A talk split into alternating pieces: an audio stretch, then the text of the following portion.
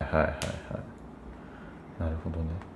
っていうのは、うん割とどうでもよいからはい最近どうっすか最近っすか最近そうっすね最近はとりあえず先週あの仕事を辞めましたねあマジでうんあそうっ すかこれあれですか流しても大丈夫ですかあ別に大丈夫あ本当ですかあの、えー自分でやった YouTube、はいあそうまあ、それでそのタイミングで、うんその次の日くらいかな YouTube をちょっと撮ってみようかなってはい思はいっはて、いうんまあ、その渡辺さんにラジオやろうって言われたのもあってね、うんはいそうですねでそれ結構面白くてでなるほあとはえっと5日後ぐらいから秋田のうんリサーチ、あやめてやめて5日後からってことですかいや違うっす今日から5日後、あはいはい8月の2日ぐらいあこれからっすねうんうん、あ、その前に誕生日やりました、自分。 マジっすか25日。あ渡辺さんも俺昨日 です。おめでとうごおざいまめす。でとうござい ます。どっちも獅子座だったんですね。そうですね。ううん ん。ぽいわ。はい。そう。で、そうまあ誕誕生生日日ががあって、 で、はその後、あ、昨日は友人の、あのこの前やった健太くん。うん。健太くん今面白いことやってて、はい。えっと、いつ、あ、な、なな、7日間ぐらいかな。うん。 1週間、もうちょっと多いかも、9日間ぐらい、はい健太くんが書いた戯曲があって、台本があって、で、それを、その演劇なんですけども、はい。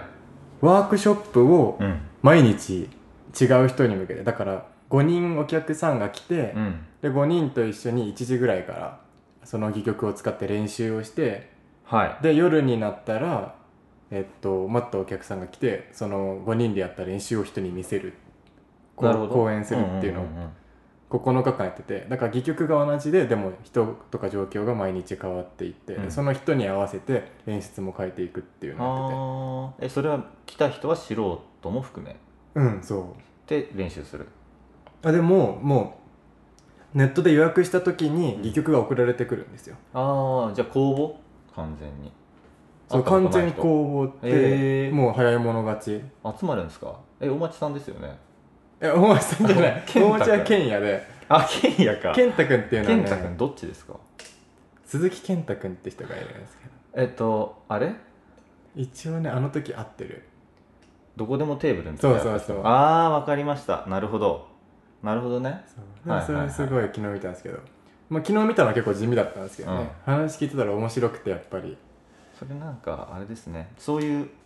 なんていうのプロセス自体が作品になってるのって、うんこう一なんていうの最初のプロセスの段階からこう1個目を見ただけじゃ面白くなくてなんか1個目2個目3個目4個目5個目みたいなのをなんか全部通してみて初めて面白いみたいなあそうなんですよねだからなんていうの仕掛け人が一番楽しめる観客のポジションにういんちゃうからなんかもったいないですよねかんお客さんがその一つしか見れないじゃないですかうん比較して楽しむみたいな視座が必要なはずなのになんていうの 全部見れないからそこっすよねなかなか超フ自分ァンならう違うと思うけど、うん、うんそのこと結構考えてて、うまあんそのえっとそうですね、まあ、仕事辞めた理由もそうなんですけど、うんそこまでそのアウトプット自体に意識を置いて楽しめないっていうの自分あって、やっぱそのプロ、ロセスまあその自分がまあちょっとメモってみたんですけどうん例えばまあ自分の表現というまあ表現とで受け手の自分の表現と受け手の伝達、まあはい何が伝達されるかっていうところはい、があったとしてで自分の表現のとこで意思なり思想なり感情とかメッセージがあって、うんそれをどういうアウトプットに変えるかうんでそれはまあなんかどういう記号は言い葉にするか、まあ、映像なのかイラストなのか音声なのか音楽なのかはいでまあここのねやりたいことをどう形にするかっていうプロセスみたいなものがうん自分はあの好きですごい意識があるんだなってことに気づいて、でどっちかというと今やってたプロモーションとかの仕事っていうのはなんかもうこっちなんですよね。はい伝達はいはいうん伝達のことがメインでむしろこっちはそこまであんまり関係しないというかこっちから考えていって、伝達から考伝えて達から考えて伝達ってアウトプットするところアウトプットはこっちなんですけどそれがどういうふうに伝わるかっていうところまでのデザインうんうんうんうん相手が解読してほしいのかとかどういうふうに認識してほしいかとうか、んそれをじゃあ再びね、まあ、どういうふうに受容してほしいか、うんうんでそこまで考えることっていうのがなんか自分が設計したもの通りに相手に受け取ってほしいみたいなはいはいはところがちょっとねまだ馴染めなかったといういか、はいはいはい、うんあそこがあんまないってことですねそう自自分分ははいいやみたいなすす今はね、うんちょっともっとこの自分のまあやりたいことをどういうふうに形にしていくかっていうところを突き詰めていきたいなっなるほどねていう状態で、うんうんまあどっちが先とかも別にないんでしょうけどね自分まあ自分のアウトプットとそれを受け取る人っていうので受け取る人がどういうふうな気持ちになるかっていうところを考えてっていうのは多分どっちがどっちから考えるべきっていうのはなさそうな気がするんですけど、うんうんちょっと自分はうんまだこれがどういうふうに受け止められるかっていうところをメインには考えれなかったっていう。なるほどねなんかさっきの話で言うとでもあのなんて言うんでしょうねゲどこまで作品としてパッケージングされてるかっていう問題はうん、ああると思ってて、うんなんていうの普通に1個じゃあ見に来てもらうっていうのをその作品に触れることなのかっていうと違う気がするかそうですら、ね。なんかちゃんとプロセスとかうんなんかラジオやろうぜじゃないですけど、うんなんか Vlog とか始めてみようよとかって言ってるようになんかいろんな形で全部保存できてるといいのかなと思っているっていうかそのそうそう練習段階から、うんその多分多分ですけど練習段階からその全部終えたところまでのこの各回の変化とかっていうの込みで一個パッケージじゃないですかその作品は。うん別にまあ修行なんかわかんないけど武術の修行は別に人に見せるものでもないみたいな観客などいなくてもいいみたいなことでもいいと思うんだけどそれにしてはちょっとお客さん呼んだりしてるからそれはそれでなんか呼ぶならそこまでパッケージングして後で映像を YouTube でリンク送ってあげるぐらいしてもいいんじゃないみたいなそれはね結構でも昨日の夜話し合いましたねあそうですか、うんななんか言ってましたえーっとねまずはこれ一番面白いのはやっぱり健太君とうんあと健太君を呼んだ、まあ、プロデューサーみたいな人はいがいはいて、は2人だよねっていうことを言って、いあ ー一番楽しんでるのが、ねそうですねそうですねでやっぱりその比較まあやっぱりその打ち上げみたいな時にうん1日目はこういう人が来てこういうふうになって2日目はこんな変はいなはいはい黒人が来てもう一人めっちゃ芸人が来て オタクの女の子来たかはいらはいめちゃめちゃなことやらせて3日目は席をぐちゃぐちゃにしてとかなんかうんすげえ面白いこと言うんですよ。はいはでねまあでも実際自分も面白かったなって思ったのは、うんその話を聞いてからなんですよいなあ。打ち上げのやっぱ後そうにですよね。そうですよだねからそこまでやっぱりやるべきなんだろうなって話はうんだけどね、うんまあ、結局でもすっごいさらっと、まあ、映像とか写真はめっちゃ撮ってもらってるけども、それを編集してってお編集を頼めるほどのうん予算がないとかっていう、さらっと言っちはいゃっはて、いはだからそうなんですよね多分彼らの気持ち的には本当に日々の「日々の公演」っていうタイトルなんですけど、うん日々の修行を やってるみたいな感じなんだろうなっい。ていそんなうパソコン持ってないんですかね。パソコンあるでしょ。あこれ持ってますで健太君デザイナーだし、なんかあれでやればいいじゃないですか。iMovie みたいなんで。ね、ね。俺も YouTube ここのこれの画面でやったわけだし、うん。そう iMovie でやれば終わるのに。時間的予算もないんですかね。そうっすそねれをやるモチベーション予算がないんですかね。モチベーション予算、まあ、いっぱいいっぱいでしょうねあーまあその使用的戯曲を書いて自分を丸暗記してで9日間毎日続くわけだからそういうのやってあげてもいいいいんじゃないですか。確かにうん、勝手に取っといてもしくは取っといてって言っといて後でデータだけ、それありっすねうんまあっていうかもう毎回その何何かなりアーカイブ残してるみたいなんで、それちょっといじってみようかなっていうのはありかもしれうなんい、ねちょっと譲ってくださいよって言ってみます かそれちょっとください、そうですねコピーさせてくださいうんくれくれちゃいそうだから危険な気がしてそれなんかめちゃくちゃ面白かったらなんかあれじゃないですか昔のなんか買い叩かれちゃったラッパーみたいなさなんかトラックの権利をなんか 100, あー100万円あげるからこのトラックちょうだいって言われてレコード会社にみたいなあそんな話あるんですかそうしたらなんかもう何億も売れちゃって、ええでももううちのものだからみたいなおお入ってこないみた いー逆にすごいですねそれ目つけた人なそうそうそうそういう このラッパー、ーいけるみたいな 100万円出すのかへえうんみたいなねそうですね、危機意識がわかんないですけどまそっあかだ結局そうですよねまたそれでち違う体験を作るみたいなはいは話っすよねいうんそうですねなんかなんかそんなようなことああこれ地図の話あったじゃないですかはい地図の話っていうのはえっと何さんでしたっけいやえっとね渡辺さんが送ってくれたリンクの地図はいはいはいはいありましたねうん、うんでちょっとあれの概要をちょっと説明しても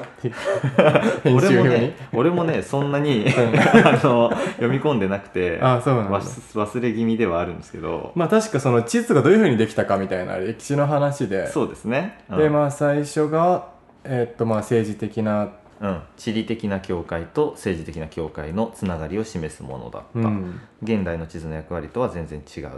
ていうで、えー当初の地図に書かれていたのは識字率所得水準、選挙結果に関する情報の色分け、うんうんうんでその場所に向かうとかっていうことではない、だから全然地図っていうのが何地形とかその目的地にたどり着くとかっていうことではなかったっうんていうところ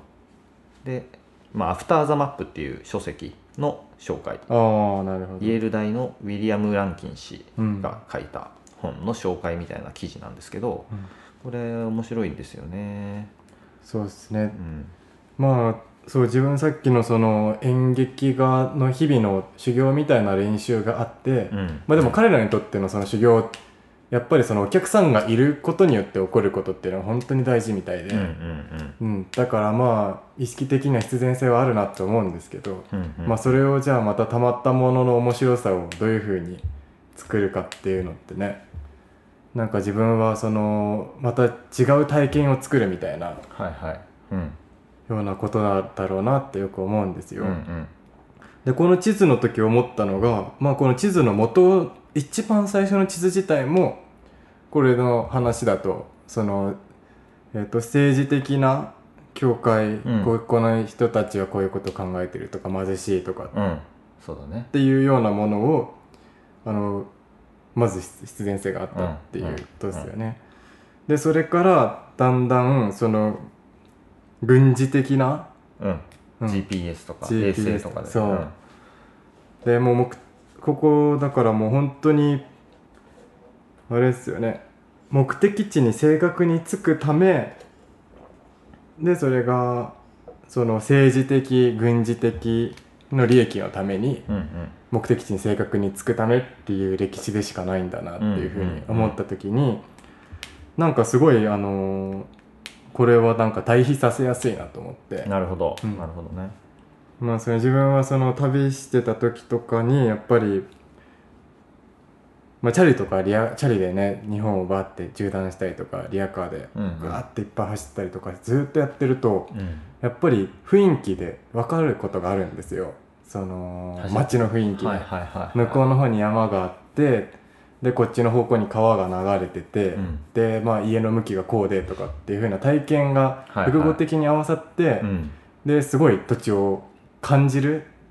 正確な移動のためとかっていうよりも土地を感じるための、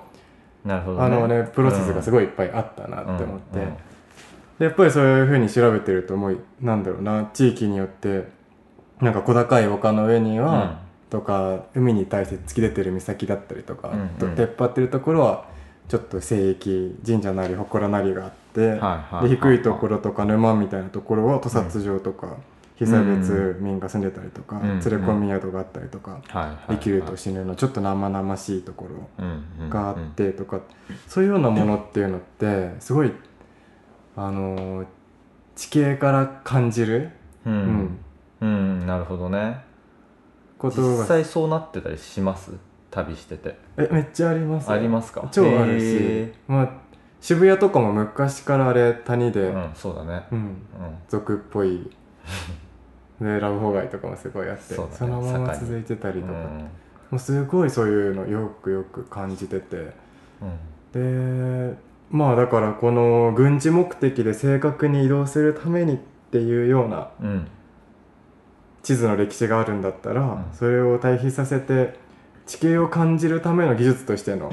地図みたいなものをあなんあかありえるなそれ美しいですねうんなんか所有とかさ、うん誰のものであるとか、うんここにどんな人もないどんな人々が住んでいて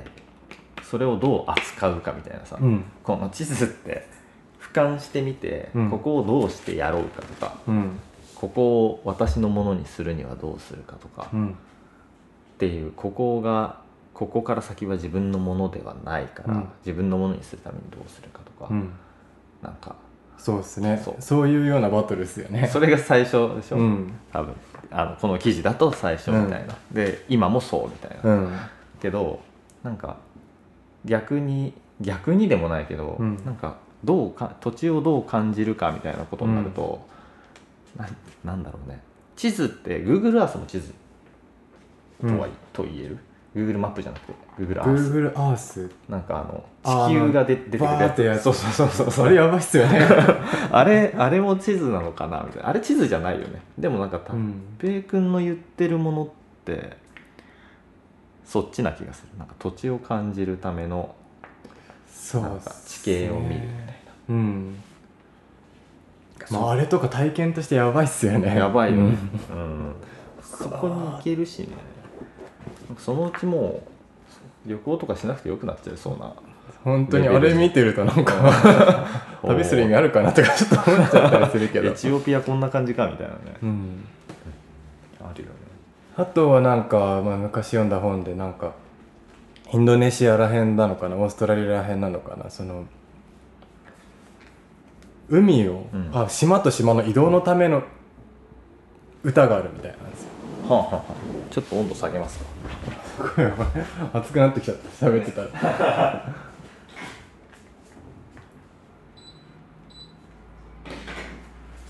そんで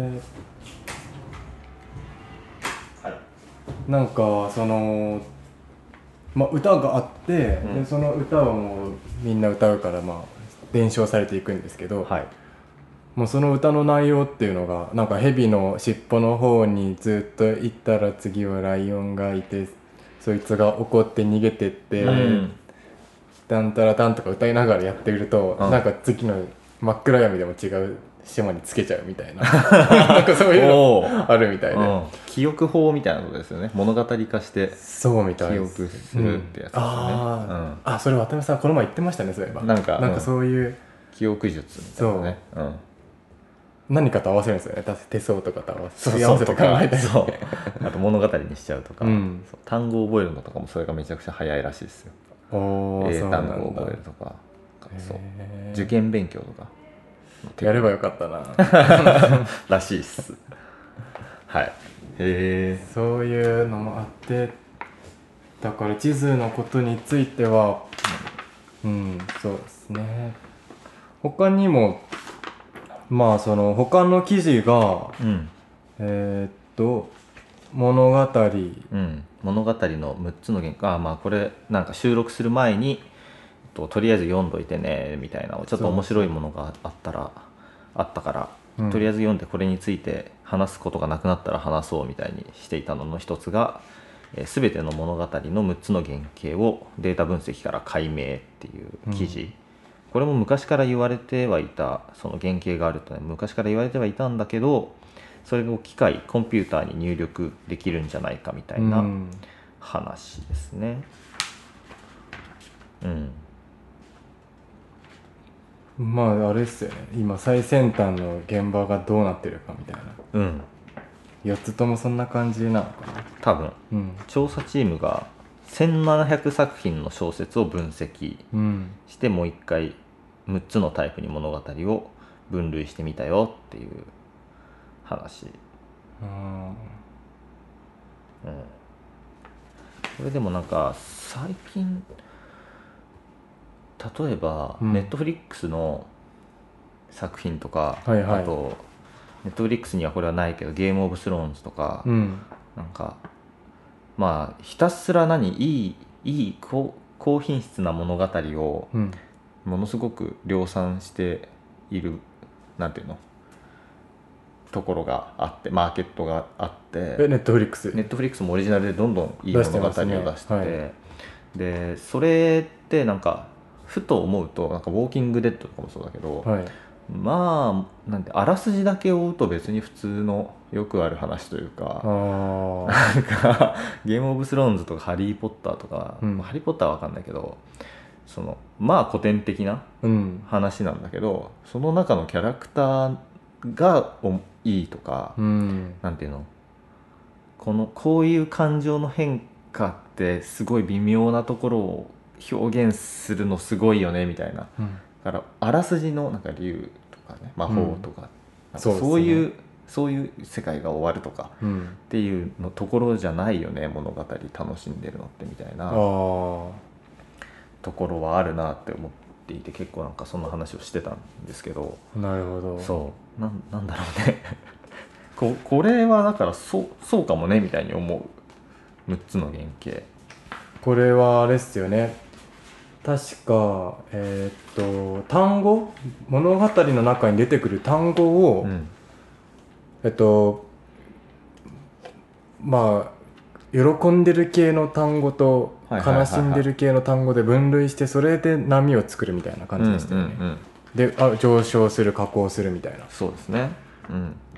でそれでなんかその物語の美しいシンプルで美しい形が絶対あるはずみたいなこうとんを書いてあったんですけど、これでも淡々と何も起きない物語とかもあるよねあああれも一応起きてんのかな一応起きてんのかもね緩やかにそうですねそれはちょっと俺も気になってるとこなんですよねうんその物語っていうのがまあこれ物語の原型うんだからでこれってもう善悪の軸上みたいな言葉があったんですよはいはいはいはい善善悪うんでそれでその振れ幅というかうんみたいなもので、えっと、物語の、まあ、盛り上がりと盛り下がりのあの配置で物語を作っていくみたいな話ですよね。うんじゃあボネガットが最初に行ったものかなカーカート・ボネガットが行ったのがそれでうん、えー今のは一応幸運とか、うんまあ、グッドとバッド、うん、その善悪ではないジャスティスとイビルではないけど、うん、グッドバッドでこ良いことと悪ういことそういい感じかダメな感じかみたいなのあでーこう波をつく波の形だけっう、ん、ていうことをやってるからこれはあるんだろうなとは思うかななるほどまあありそうですよね。あれどうでしたその一番最初に話したケント君の健太君のやつは物語一切ないで すよ。あででもも善悪波は波が一切ないんだ。なかったないで物語もあんまりなくて、うんもう本当になんか例えば「ねえ」とか言って、うるさすぎる」とかなんかそういあうあ脈絡のないあはいはいはの言葉がどんどんどんどん組み合わさっていくみたい、いな、だったんですけども現代の演劇ってでも、うんこういうのから逃げようみたいなのって絶対ああありましたよねなんかここじゃない面白さみたいなそうっすね劇的な面白さではないところうんみたいなのが追ってる感じはあってでもやっぱり劇的なものって技術としてあるんだろうねみたいなあーここういうこれをやった方が人の無条件に人の心に響いてしまうみたいな、うん音楽とかと同じでなんか和音がちゃんと進行が美しい進行があるみたいなのと同じで、音楽もね和音とかその進行とかから逃れようとしてきたことはあるけど、うん結局進行があってその中でっていうのの強さは残るみたいな,、ああうん、なんか逃れが人間としては逃れがたいみたいななるほどなそのグッドとバッドってなんかどこにそのなんか結構それまあそのシンプルで美しい物語の普遍的でシンプルで美しいって聞いた時に、うんなんか黄金比みたいなものを思い浮かべたんですよ、であれっていうのはやっぱり自分も床にこうやって紐で黄金比のぐるぐる巻き、はいはいフィボナッチ数列のやつ作ってみたんですけど、やっぱりなんかあいいなって思うんですよね、うん、なんか綺麗なんでいい綺麗だなって、うんでやっぱりなんかいろんな植物とか貝殻とか、うんああいうふうにぐるぐるま巻かれるじゃないですか、でなんかそれはシンプルで美しいっていう言葉を使っていいなって思うんですけど、はいはいはいなんかグッドとバッドのなんかこの抑揚みたいな部分をうんシンプルで美しいっていうのってなんかなんか自分はちょっと見落としてる部分がありそうあーだいぶありそうだな、ね絶対思うよね、うん絶対思うけど、うん、まあグッドとバッドってどれぐらい環境的な社会的なもうんの、でうん形成されてるのかなっていうのは、どのレベルかによるんじゃないですかでもうんなんか叩かれると痛いみたいなのうんはさ、もうそうです痛い痛いじゃん不快じゃん、嫌ですね苦いとか、うんうん苦いがうまいもあるあるけど ね大人になると苦いがうまいみたいなそうなでんかす背ね中で語るみたいな、うんルパンじゃないけど、うんなんかなんていうの背中で語るそうこの苦い苦い思いがでもグッとくるよねみたいな、このバットだけど見てなんか物語としてはバットなんだけどバットだけじゃないみたいなハードボイルド系みたいあありなますね渋いなって 熱いなみたいな、うんわか るそういう話じゃない かそういう話じゃないかもしれないけどうーんねそうですねむずこれ辺はまあちょっとまあでもすっごい抽象的なところで、うん本当になんか誰もが誰もがじゃないけど、うん嫌だと嫌なこと、うん主人公としては嫌なこととかっていう、もうすごい抽象的な物語に人が出てきたらだけどね登場人物がいる物語だとしたらなんかそういう抽象的なところのこう波みたいなのはなんかあるのかもね人を飽きさせないというか引きつけるてしまうものが、なんかそうっすよねうん自分も旅行企画時と旅行企画時とあと近況報告の時って、まあ、文章を書いた時なんかね雰囲気が毎回どあん全然意識してないのに、うん旅行記の時は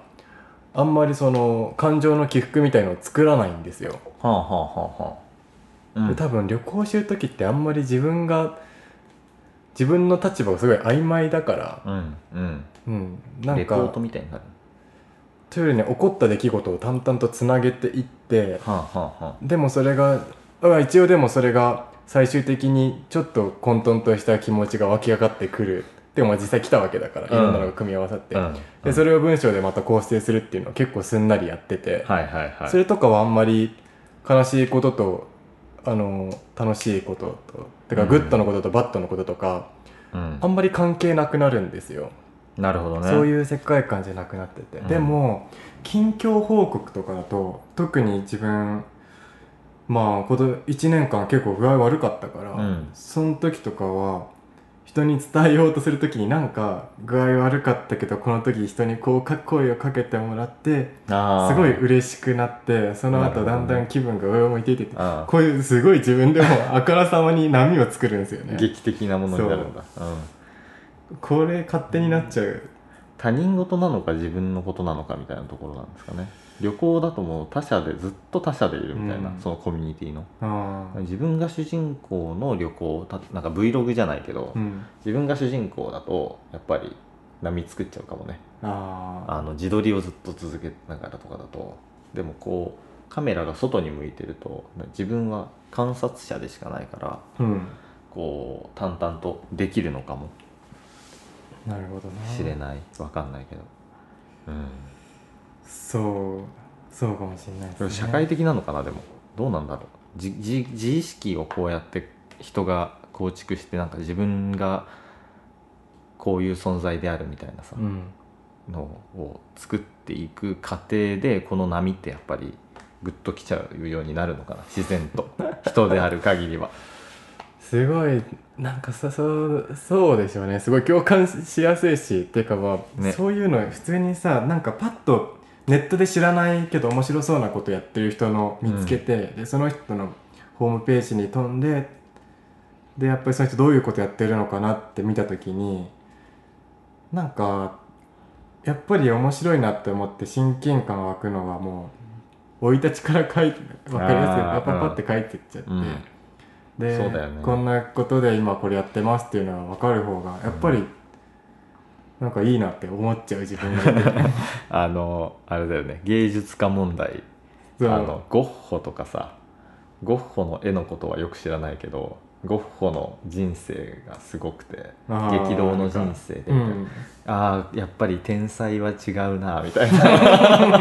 そこじゃないみたいなね絵の絵が大事なはずなのにゴッホの人生の凄さみたいなので、が描いた人の絵みたいなががっていう人が描いた絵みたいなねなんていうのその変人天才ってこうなってる人の絵だからすごいものなんだみたいなうんでしかも高い値段がついてるから間違いなくすごいものなんだみたいなこういうなんか歪みまあ歪みじゃないんだろうけどそれだけその物語っていうのが力を持って持つものなのかもしれないけど分かりやすくそうて、ですねうん分かりにななんか分かんないけどダ・ヴィンチのとかさ分かんないけどあとなんていうの漫画とかうんあと綺麗ななんか模様とかの絵を描いた人、うんよくわかんないけどの人生とかってあんま語られなくないダ・ヴィンチもあんまゴッホとかよりは語られなくない確かにえなんか絵でわかるからもうあれが記号的にもうすごいわかりやすいから、ああそうかなんか確かにねうんあこれはすごいみたいなあーなんかでもセザンヌとかさゴッホとかさ大大好き大好きですけど大好きなんですけ ど分かりにくいっていうさなんかから物語から入っちゃうみたいな人生から入っちゃうみたいあーめっちゃわかるななーすげえ嫌だけどすげえ嫌だけどこの話してるとなんかそうまあそうなるかみたいなパワーあるかみたいなことは思うかもね。ねえもうみんなわかるからじゃ話してて自分でもさ、んあこれはもうなんか みんな面白がって聞くだろうなって気持いちいいもんいね。うん、気持ちいい聞いてる方も多分気持ちいい まあそれねまあ死んだ人でさやっぱり歴史上の出来事をさ楽しく話すために使うんだったらまあ全然いあの面白いなって思うんですけど、うんた果たして自分の出来事について、うん、その自分の物語を喋るときにはいはいはい。まあ、特にね自分はあの、まあ、とクラウドファンディングとかやったりとかもして、うんそのこと嫌だなって思ってたんですけど、やっぱりすごいその抑揚をつけようとするときに、うん見落としてるものが絶対たくさんあるはずなのに、うんそれすらに気づけなくなっちゃう気持ちよすぎて はい。 なるほそれどでねねなんかやばい なって気気持ちよすぎてね。そう。ん、たまらないよね。それやばいなってよく思ってまあいいんじゃないですか。あいいんですたまには。たまには。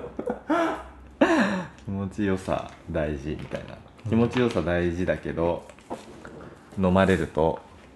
ダークサイドに。そうですね落ち落ちまあ落ち使がいちどころんどういうふうに使うか意識的に使えるようになりたいですね、すごいね。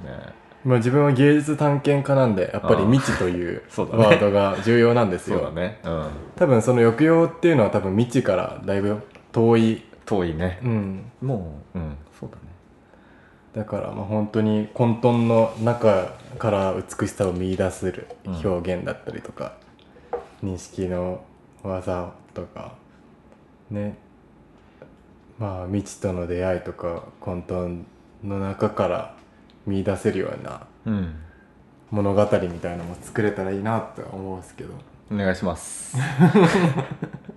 これなんかでも叩くと痛い話なんだけど、んあのアームバンドの話を送ったじゃないですか、はいはいこのはなんていうの人工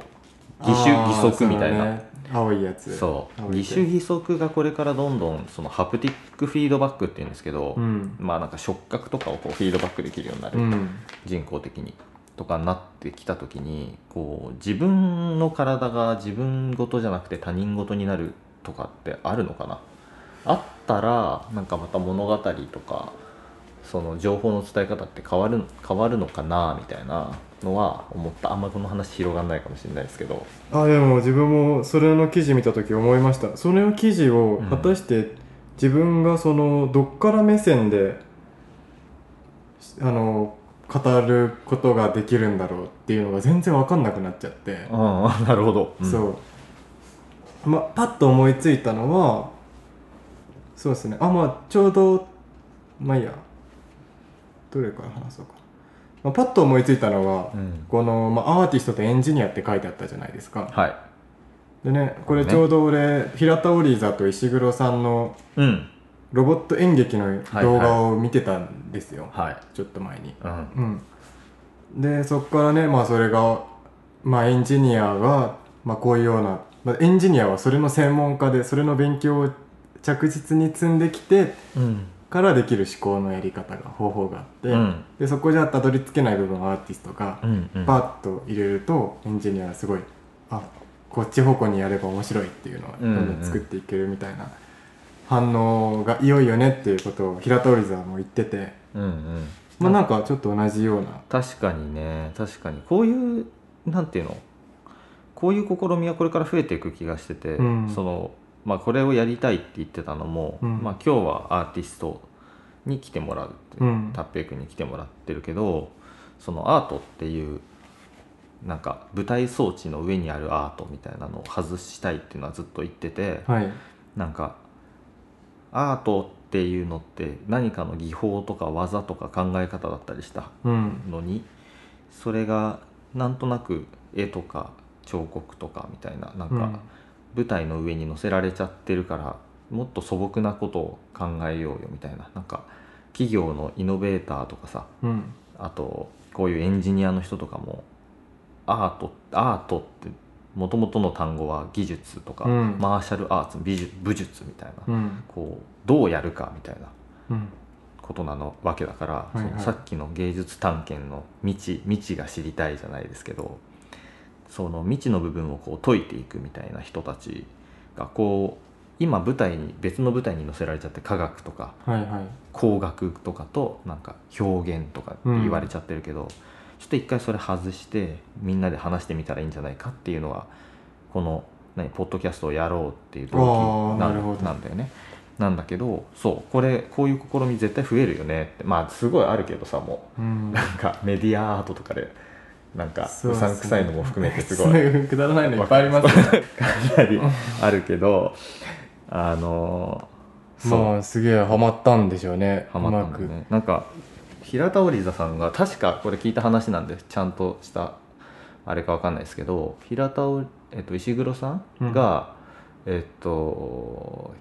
演劇でそのロボットにこういう感情を表現させたいっていうのでなんかチーム研究生たちとやってて、でも平田織座が演出したらなんか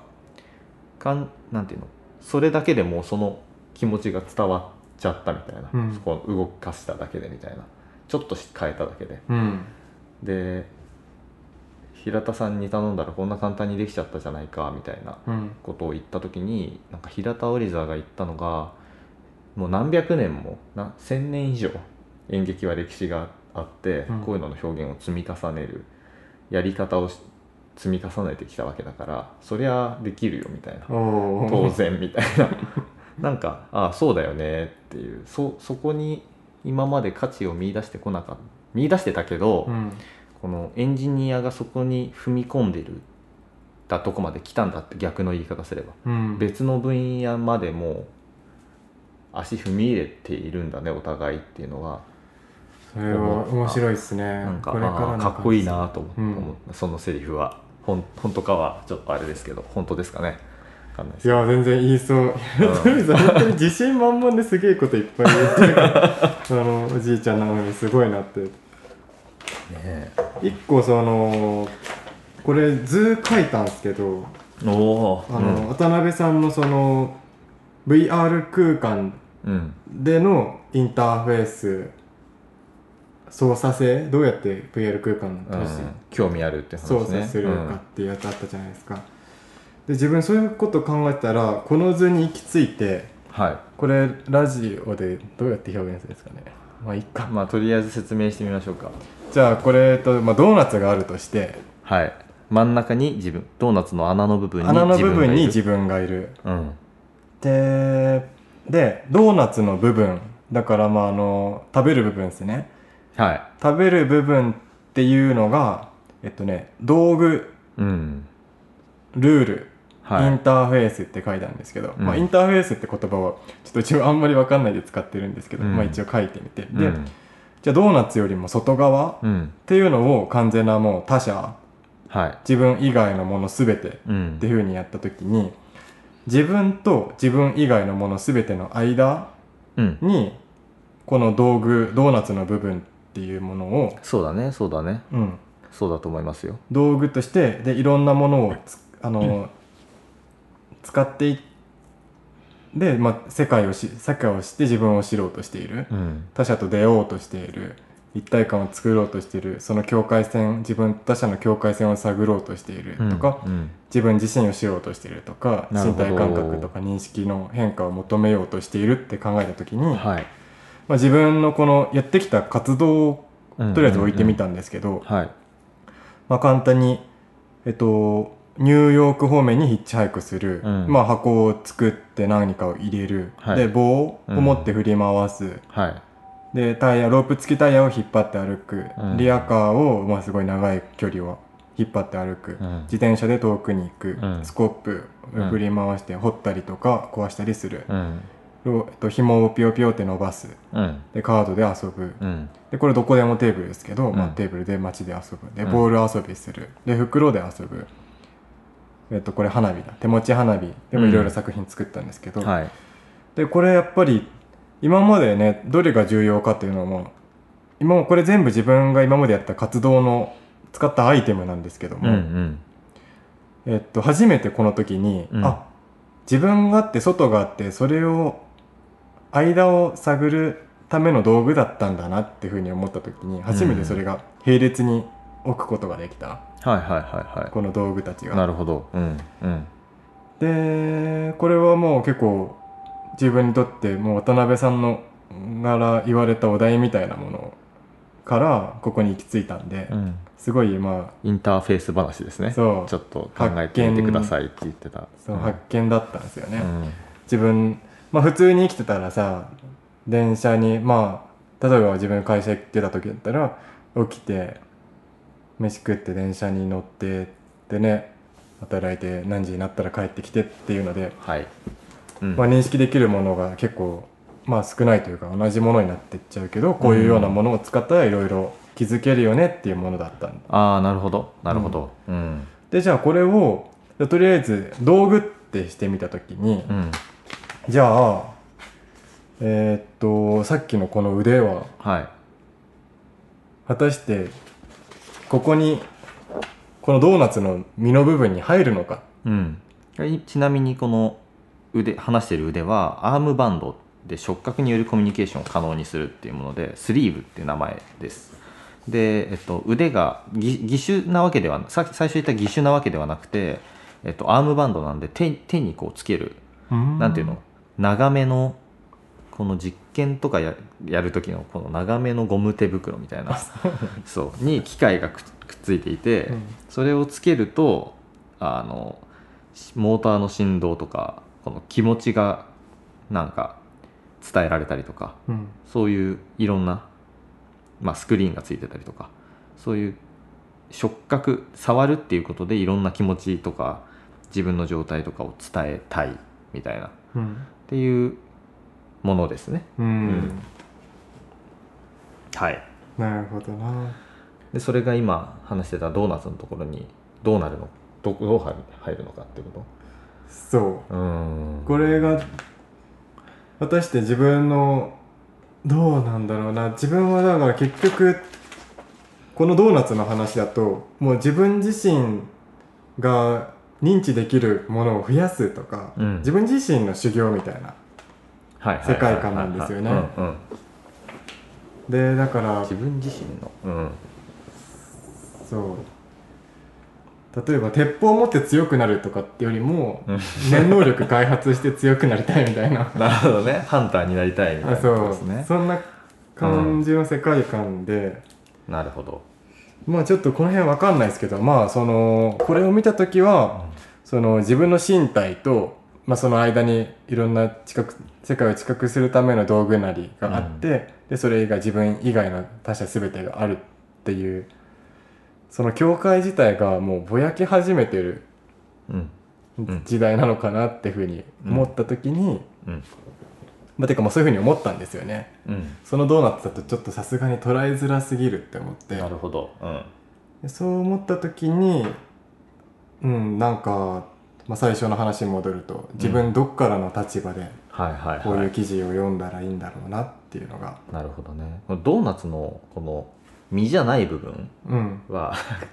かんないけどあのドーナツのあのなんて言えばいいんだろう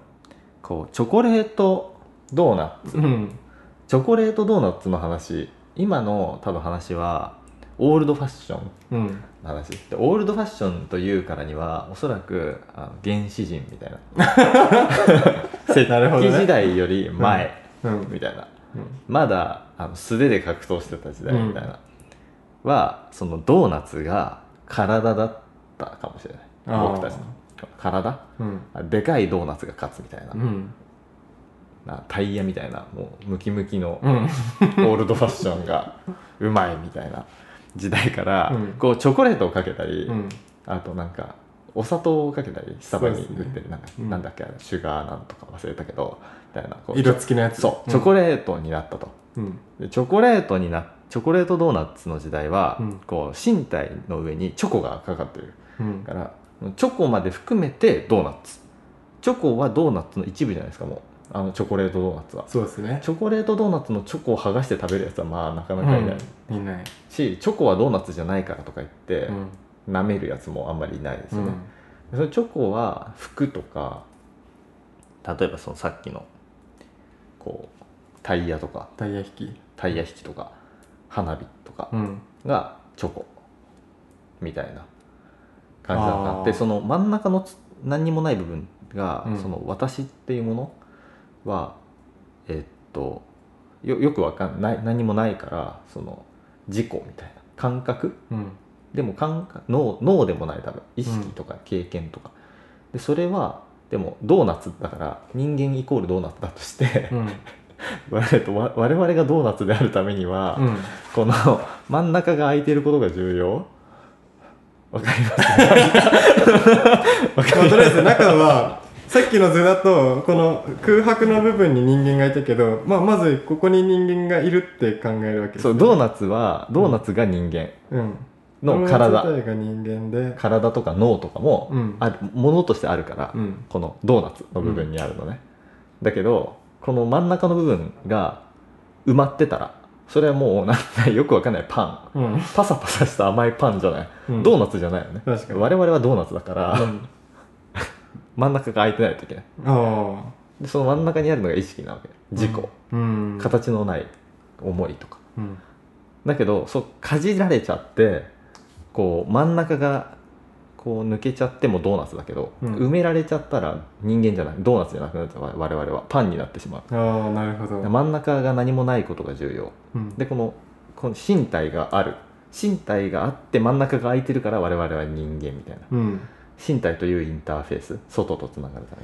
のああそう考えるとなんかいろいろ変わりますねでチョコとか、うん例えばなんかよくわかんない七色のなんかプチプチなプなチプチ砂糖でしょそう プチプチがかかってたりとかシナモンでもいいしそういちご味のチョコでもいいしそうでいちご味のチョコという例えばこう iPhone10 う、うんの上にさらになんかザラメみたいな砂糖がかかって、うんな夏限定みたいなうん、あアプリが開発されてあそれまで含めて自分の体になってるじゃないですか今確かになんかインターネットとかまで含めて自分の体、うんなんてこれはなんて説明すればいいんだろうねわかんないけどこうデコレーションというか拡張されていくドーナツみたいなドーナツの淡いがどんどんなくななくなっていく、うんなくなっていくというか拡張されていく、わうんそのプチプチのチョコまでドーナツほうあれはドーナツであるうんすすでにもうミスタードーナツが決めたことだけど、うんあれはドーナツもう全部が、で っていうことをしていたら今度ポン・デ・リングが出てきたと出てきましたポンポン・デ・リングはこう一個一個球をこう取って うんそんなことやるやついないけ どポン・デ・リングを違うポン・デ・リングと付け替えても一応ドーナツとありえるまあそうです ねそうなん形か的にそうだからなんていうの、まあ、手がないくてもさ人は人じゃんうん別に僕ら優劣の差なんてその機能的なところしかなくてそうですねないからこそ確か感じられるところもあるかもしれないけど、逆にじゃあ体を付け替えましょうとうんなんかドーナツの一部をバナナにしましたみたいなああこの方が美味しいことが判明ピザとかねうんピザだと真ん中空いてないから説明がぐちゃぐちゃになりますけど、あのパリパリの生地にしてみたよみたいなでもピザじゃんうんだからえこっちの方がよくねみたいなだから体今ウェアラブルの話だったけど例えばこれが自分の体よりずっと優れた体が人工的に作られたらそれに変えても僕らは僕らだけど何かが決定的に違うでも決定的に違っても僕らは僕らみたいなうん真ん中のこの空白の部分があるからポン・デ・リングになってしまったとしてもね僕たちがオールドファッションからポン・デ・リングに変わってしまったとしても僕らはドーナツなんですよおわーかんないけど、それ面白いですうね、ん、結局だからもう装飾を装飾というかもう味付けをいっぱいチョコべっちゃかけまくるのもポン・デ・リングの形にするのもまあいろいろあるけども結局全部その人間のポテンシャルを開拓しているみたいな考え方になったらうん、もしくはもうあなんか変えてしまっ変わってしまった 変わってしまったうん変わってしまった僕たちみたいなもう昔のオールドファッションでは飽き足らないみたいなるほど、な、うん、そういう考えってなんか面白いなドーナツモチーフとしていいっすねなんか真ん中がなないのがこ こここ重要なんですよねじ、じか、じ か。自我事故。事故がこのままななんもない空間。空間でもそれがないと、ドーナツ足りえないみたいな。ああ君とそういう世界君とならドーナツな感じっすでよねなんだっけ、それ。おお。えなんで君すとならドーナツって。誰の歌だっけ、あれ。 知らない忘れちゃった、すごい有名な人の。そう、はい君とならドーナツなわけですよ。多分。そうか、はい。そうなるとうんもうあれですねもう 何でもいいやって気持ちになってきましたそっか、ドーナツだったか。 なんでもいいか。 何でもいいかって気持ちになってきたいやでも空白の意味が変わってくるんじゃないですかね、うんだからドーナツが変わるとそのなんていうかそうですねうんうんだし僕らはどこまでいけるのかみたいなのはあるよね、うん、技術がとか道具とかその道具がにインターフェースが人間を作るのか人間がインターフェースを作るのかってこの鶏と卵みたいなうんドーナツが僕らを作るのか何もないそのドーナツだっていう形がそのドーナツの周りを作ったのかみたいうんななんて言うんでしょうねちょっとうまく言えないですけどっていう問題はずっとある見方の問題とか物の見そうです方、うん確かに見え方って道具によって変わるうんなんかあのあれらしいですよ正確な数字じゃないかもしれないですけど、えっと、眼球に手術して入れられるコンタクトレンズうんがあってあーそれのマックスの視力が12なんですってああ視力12 その話聞いたことあるかもなんかめっちゃすごいくてでマサイ族がなんかそうママサイ族サイ族が出てきた気がするマサイ族が視力14あ違うマサイ族勝つんだ嘘だみたいなマサイ族のトップねトップ、ま、キングオブ視力がああ人類の14っていうほ話もそうだけどその見えてしまうものが変わるとその認識は全然変わっちゃうんじゃないかみたいなうそうですねごいなあすごい話変わるんですけど、はい火星に液体の水が発見されたかもっていうあーなんか見ました見ましたこれやばくないですか地下に地下水がありそうなっていうなんかね感じですそう火星液体の水はい出た地下に湖かほこれは微生物いるねうマジですかえーいないですかいませんかねはいると思ういてほしいいいいっすねいたらさすもうやっとだよ地球外生命体との接触、やっとうん、やっとなんか菌とかかもしれないけど、うんどんなやつなんでしょうねバクテリアとかうわんかんないけどねどうどうだどうなんだろうねちっちゃいんだろうけどねこん な大きいかもしれないですよ湖にいちゃ うネッシーみたいなの 火星のネッシー火星にネッシーいたらやばいなそんなのどうどうしようねそうですねでも本当に形が全然想像できないの面白いですよねうんタコそうタコじゃないやっぱりはい大体さタコかさのっぺ,、のっぺりしたなんか人型のものかはいはいグレイみたいなやつでしょ、うんそう映画とかで出てくるのそんな感じっすよね、うん、でもタコはあれなんだよね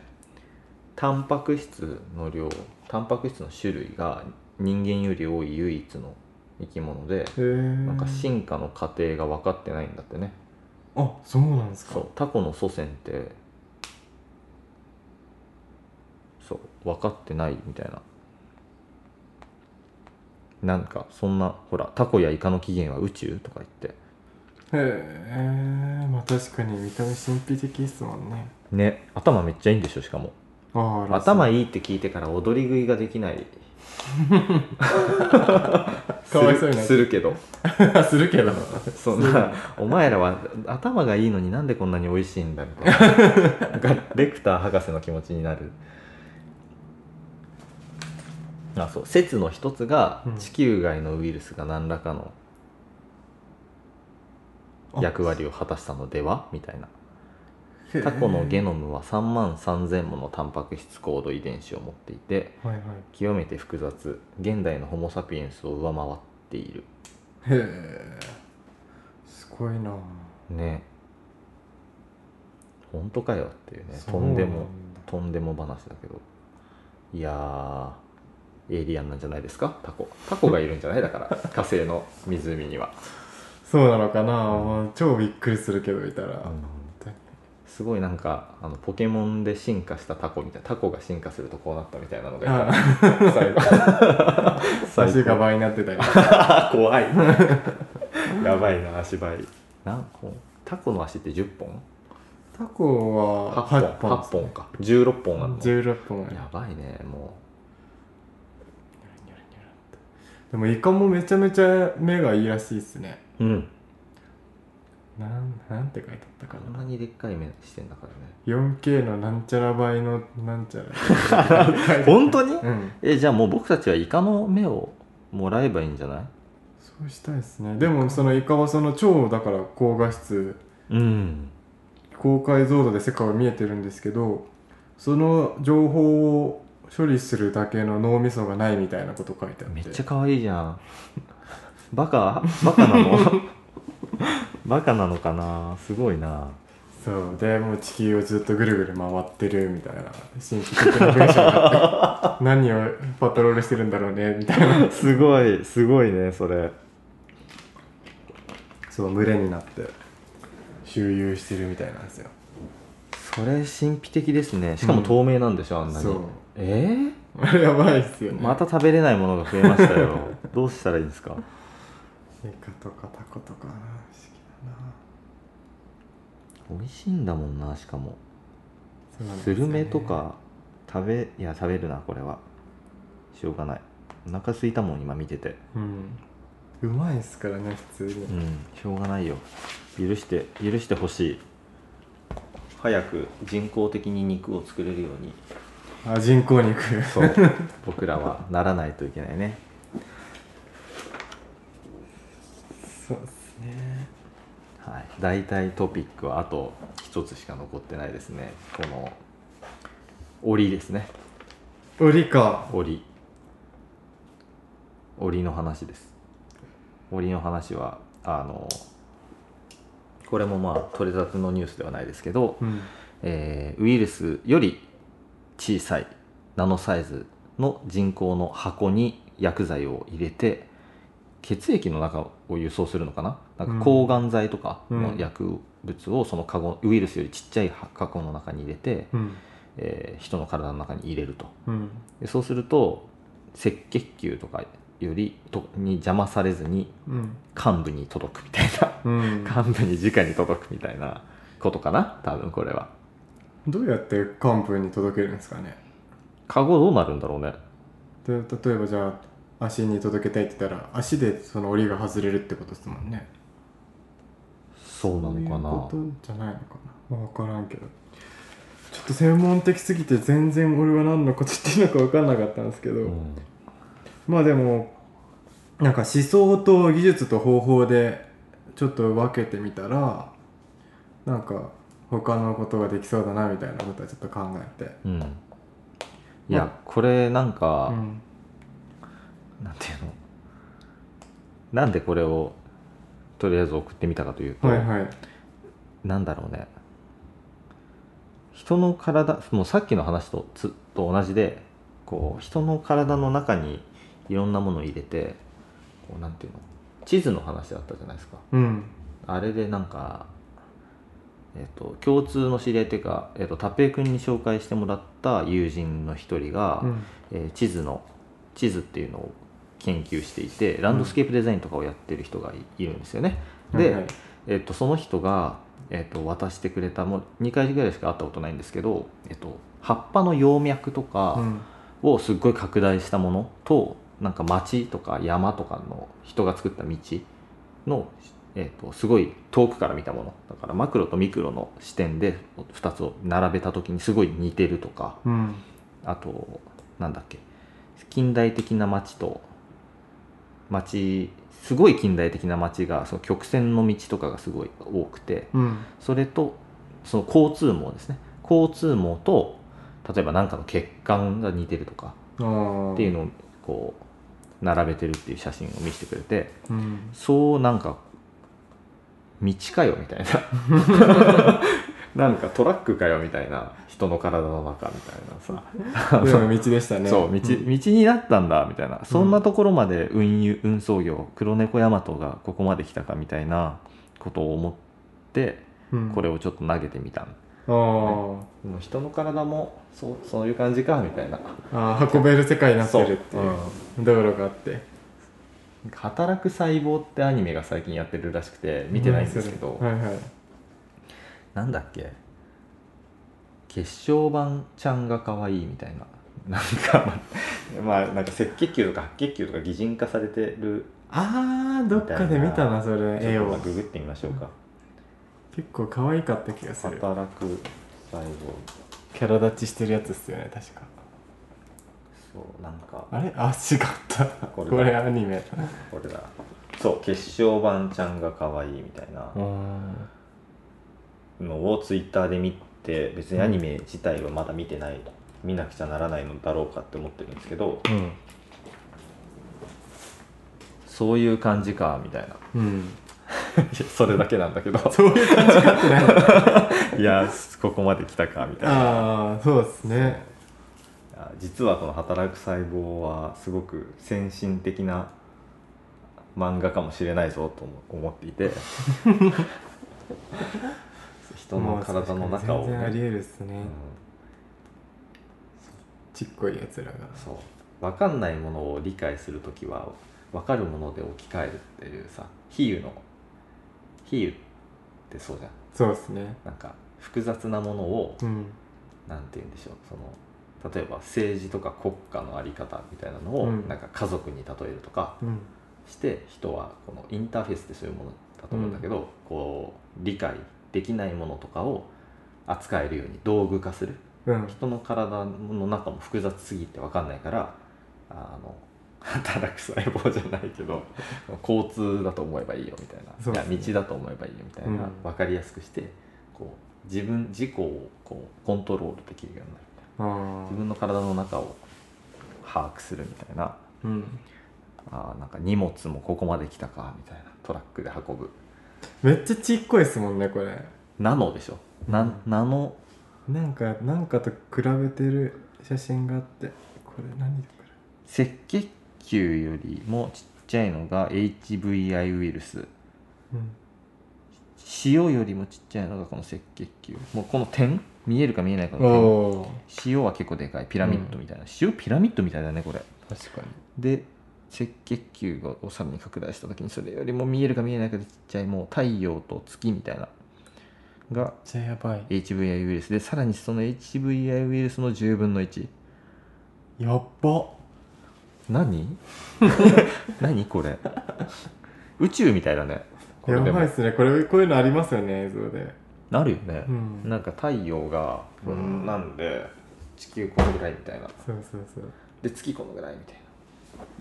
感じですひゃーこういう操作できるようになるのかすごいよねそんなのありかよ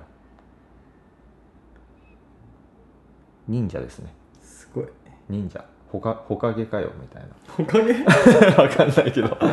忍者かよみたいな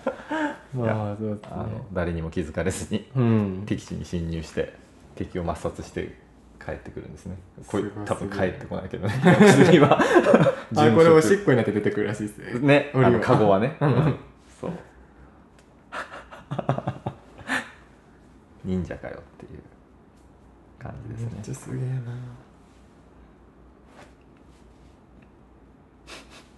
はい、ということでじゃあ4つはい、とりあえず冠水他何かありますかえー、っとこれ喋って今日あれじゃん俺はいけるかわからないですけど、はいはいあのー公演ありますよね友達のああーありますね、あれはどうですかなんか関わってたりするんですかいや全然関わってないけどでもチケットがあうんなんか送られてきたチケットが先に送られてくる仕組みそれがチケットかわいいですね何これ1500円写真ですか分からん写真写真だよね多分ね蝶の写真がついてんのかアなゲハチョウへえチケット先に送られてきてうんこれと引き換えにお金払うんすかね なんか全然不思議なよくわかんない確かにそうだわ裏に1500円って書いてあるものが勝手に送られてくるっていう、 1500円払ってないのに、うん1500円のものが先払いならぬ送られてきてしかもそれを飲み物で濡らしそう飲み物で べちゃべちゃ濡にらなってしてしまいこれと1500円を交換する恩をあだで返 す方式 なるほど面白いといいですねその話もまた今度したいな、そううっすね、ん、あ今日行けないかもしれないんだそう行けたら行きたいなって思っている感じですねうん、なるほはいなんかあれは展示とかはしないんですか今今後直近ではど直近はまあえっと次の秋田ですね秋田は展示やるんですかうん企画をへプレゼンで、でまあそのプレゼンの方法っていうのは自由で別に展示してもいい感感じなんですけどえもうそれはやることは決定ですか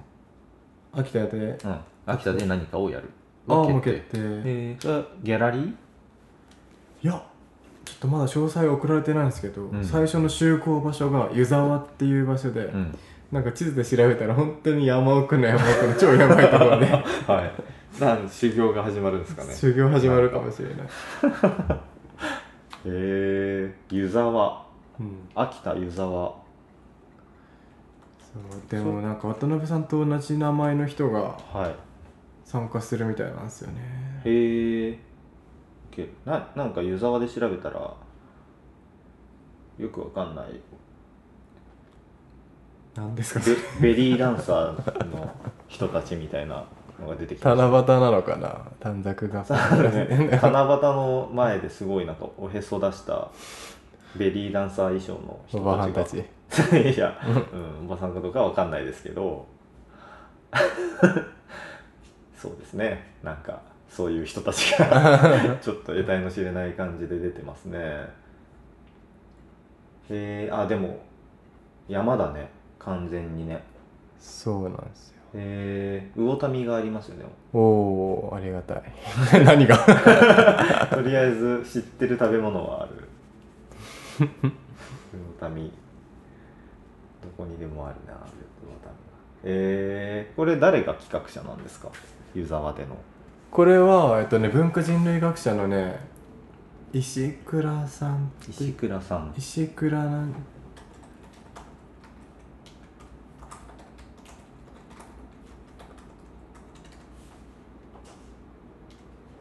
うーんこの人かなそうっすねあ秋田公立美術大学あそうそうそうそこの大学の企画イベント企画で、え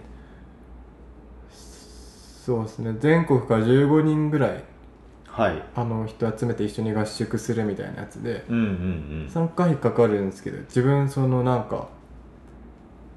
なんかもう面接とか資料が良かったら、うんうんあの無料になってなんかお金もちょっともらえるみたいなへえやつ受かって、であとはあの芸術講者の相馬千秋さんたちが、はいはいはいまあ、コラボで作ってる企画みたいなあじゃあそこのつながりうんで知ったっていう感じうそうですねうーんなるほど多分そのうちリツイートとか出てこないかな出るかもしれないですねうーんなかなか出てこないけどまあ今後出てくるかもしれないですね活動していくああそうですねうんなるほど「タニシとアマガエル展」7月31日までアーツルーツ専攻の教授さんですかねうんそうかもはい、へえ大学院複合技術研究科の准教授うんうんうんうんここりっちゃんが行った大学っすよああそうなんだうんりっちゃん秋田のそのえじゃあアーツルーツにいるんですかいりやっちゃんりっちゃんはねはあでも職員かそうえっとなんて言ったかな、まあ、アートアートセンター秋田みたいのが、うんうんうんここの大学に併設されてるみたいでなるほどそこのそこえの職員を、ーキュレーターではないでも全部やるみたいですよキュレーションなりクリエイティブ室なりへえ面白そうじゃんそうりっちゃん頑張ってますね今度呼びたいなこれにあそうです ね呼びたいですなるほどねそっかそっかりっちゃん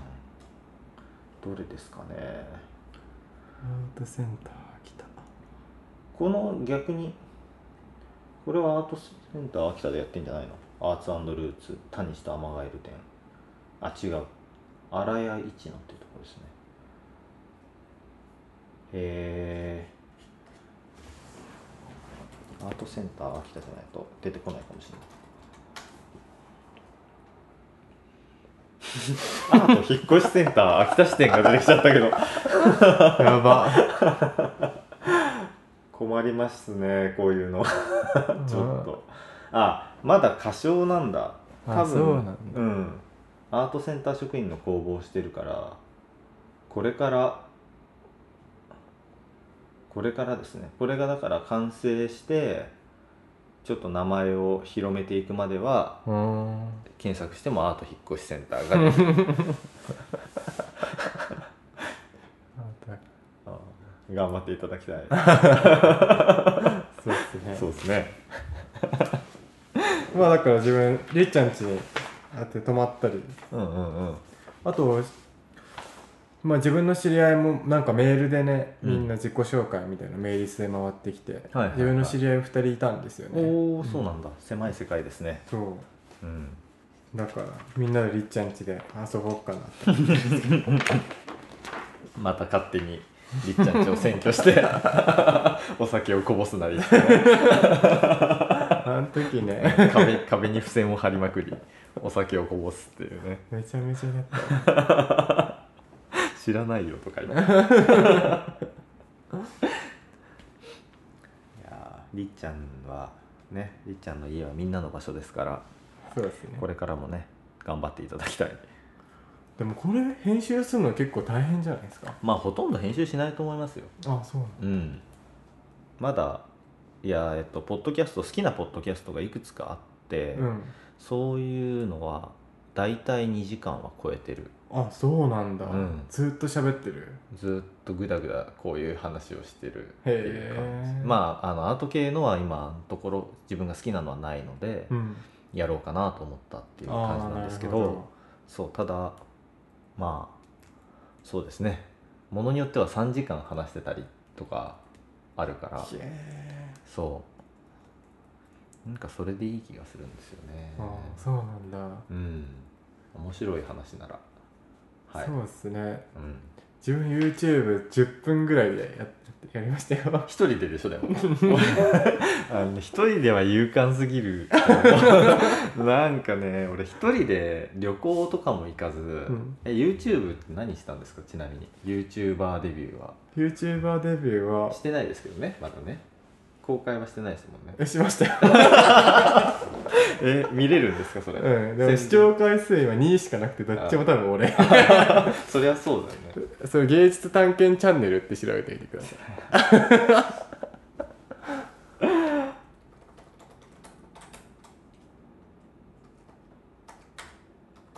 本当は結構最初のモチベーションあったんですけおどこれだ反省を生かし声を大きくしてみました はい、はい、これちょっと PC だと今録音中なのでじゃあ携帯で調べてみます暑いですねめっちゃウケるよな絶対黒歴史になるんだろうなでも YouTuber を見てたら結構面白くてうんうんうん、面白いはい YouTuber 見つけちゃって、はいはいはい、そう何の話だっけあそう一人でそう一人で一人でなんかやるっていうのはこれ解説してるみたいなこれはねなそれ1ですか位置です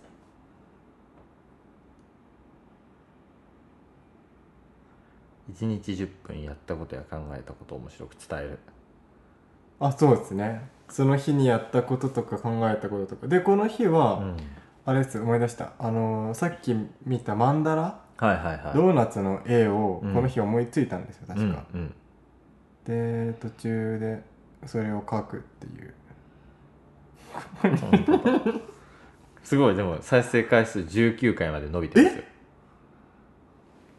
マジ誰が見て んの怖っこれ巡回する人がいるからねこれは違うで2回目は声を大きくしてる12回になってますよおおうんすごいすごい有名人ですもう なるほどこの日はねその書いて落書きみたいのについて喋るっていうこれさでも一人では俺10分持たないと思うあマジですかいや自分はね自分はやる人によってはもう何時間でも持っちゃうんだろうけどすごいよね YouTuber ってそうですねうんもうでも結構俺あの映画で何だったかななんか宇宙へ行っちゃうやつあれかなインターステラーはい。じ何次元もこうですよね最後行くっていうね。うん。あれで途中までなんかそのあってるっけそうだよね。そのなんなんか毎日その毎日なのか分かんないけど地球にいる家族に向かってうん。はいはい、喋。る映像みたいなのうんうん、うん。送ってた気がするんですよ、うん。あれとかはすごいあのワクワクするうん。すごい距離を超えてで彼今多分画面の、まあ、いつなのかそうですよね、まあ、時間と距離がとにかく遠いはい。ですよね、うん。でそこででも自分に向かって喋っていて、うんうんうんでそれが今ここへ電波を通じて来てるっていう、そういうところは、うん、だからまあまずこのやり方で目指したいのうは、ん本当にめっちゃしょぼいじゃないですか ただこれでね、うん上のカメはいはいパソコンについて上のカメラでうん自撮りしながら喋ってるっていうだけなんですけど、これで目指したいのは、まあ、自分が旅した時に、うんまあ、その経験とかを、まあ、その日あったこととかを喋って、うでんそれがその見てる人の距離とか時間への憧れみたいなものをちょっとくすぐるみたいな、うんうんうんような方法を見つけたいなって思ってる。まあでもできそうな感じはしますよねそのなんか今までの活動もうん前もちょっと話したと思うんですけどニューヨーク方面に行くとか、うん同時に何人もでニューヨーク方面へってこうカードをこう上げてうんヒッチハイクするっていうやつも、そのアーカイブできないものがたくさん時系列が同じコンセプトのたくさんの物語が一気に走り出して、うん後からはその人たちがからそのこんなことがあってねって話は聞けるけどうん、実際に何があったかを追体験することがすごい難しいみたいそうなですね。そのなんていうのそのその時にいろんなところでニューヨーク方面へ行くっていう目的のもといろんな物語が生まれていて結構劇的だったでしょしかもあれそっうて、ですねみんながみんな。みんな劇的うだんっ、でラブホに着いたり、た。うん、羽田に着いたりみたいなっていうなんか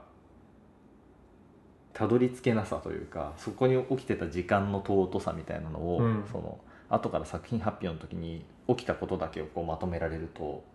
これ本当にあったんだなみたいなでもなんか近づけないみたいな参加できなさみたいなうん、のはちょっと憧れが生まれる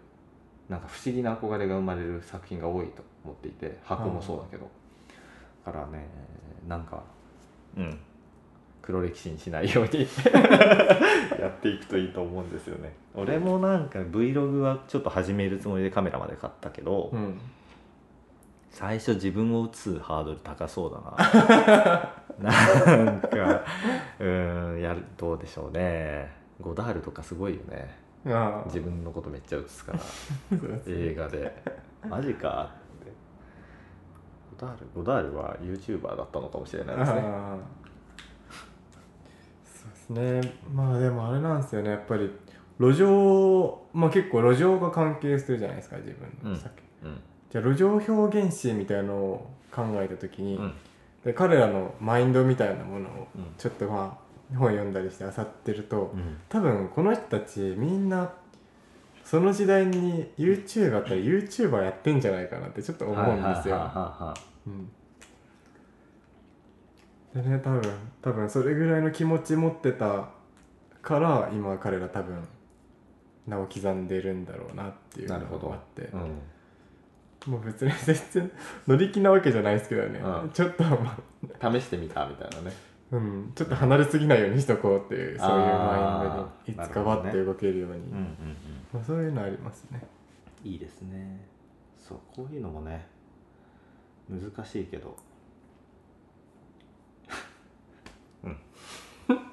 このうさ、んあの何アイキャッチ画像っていうのこの、はいかはいアイコンみたいなうん画像勝手にパソコンが決めるんですよ、うんえでも設定できますよね多分ねできないあできるみたいだけどできるめっちゃ探したけど、ちょっとたどり着けなくてアイキャッチ画像だけ可愛い女の子にしとけばいいんじゃないですかねなんだマジで超間抜けな顔してるどっちも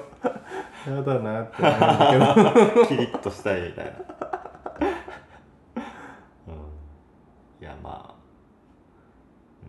もうこれでも秋田行ったらやってみようかなって思いますああいいですね、うんいいですねせっかくそれ超見たいいろんな人いるかうら、んうんああ見たい見たいうんぜひ面白い人いたら紹介してください多分結構みんな面白いと思いますね本当自で己すか紹介見る感じだと、えー秋田秋田なんか何やる予定とかあります秋田でいやあんまり決めてないですね、うんむ見てみます旅する地域校っていう何何旅する地域で考えるそれですねこれか、うんでえーっと事業収支その緑のやつ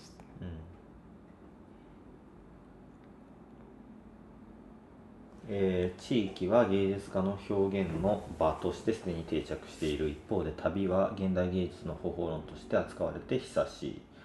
これまで場に展開する芸術は旅がもたらすさまざまな触発を経て変容しその場を構成する新たな要素として重要される例も数多く報告されているしかし今私たちはあらかじめ芸術の対象として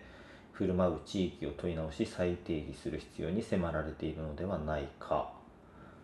なるほどこのさこれこの話うん複雑っていうか、うん地域アートってそもそもちょっとうさんくさいみたいなのってうんありませんそうですね自分は大学卒業してから2年間マジでどっぷり地域アートだったんで、うんすごい思いますよなんか地域アートいや地域アート自体とかそのは否定的なわけではないんですようんでもそのじゃあ地域アートって何なんみたいなのは、そのコミュニティ形成なのか、うんそれでもそこでしかできないことなのみたいなうんでもそれって別にそそのそこでしかできない特殊性ってその地域にあるわけじゃなくてその人にあったり関係性にあったりして別に東京でも同じことができるしなんかその場所どの場所でも同じことができるはず、うんみたいなでその生まれたものが違うのはそれは全部違ってみたいなこともあるし何て言うんだろうこの地域アートをどういうふうに形作るのかみたいなのってすごくももちろんすごい面白いし、うん、と面白いけど、うん逆にその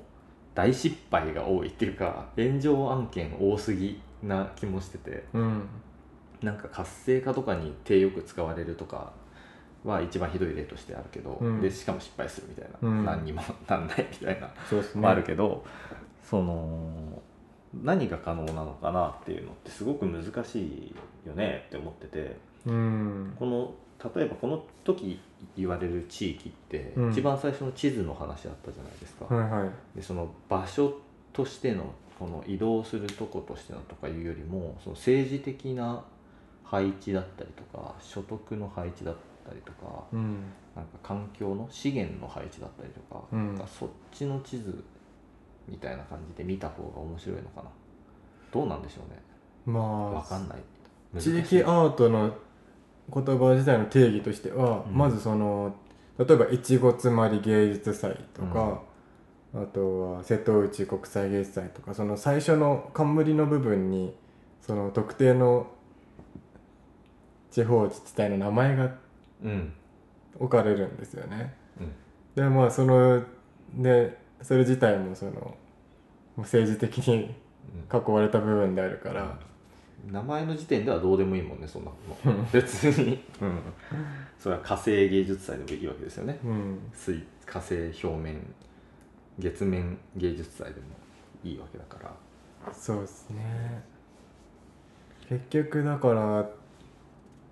まあ、自分がずっと考えてたのは3種類ぐらいああったのかな体験したものの中でとりあえずもうめちゃめちゃアーティスト寄りで、ここの環境を使って一番尖ったサイトスペシフィックな作品を作ろうっていうのが、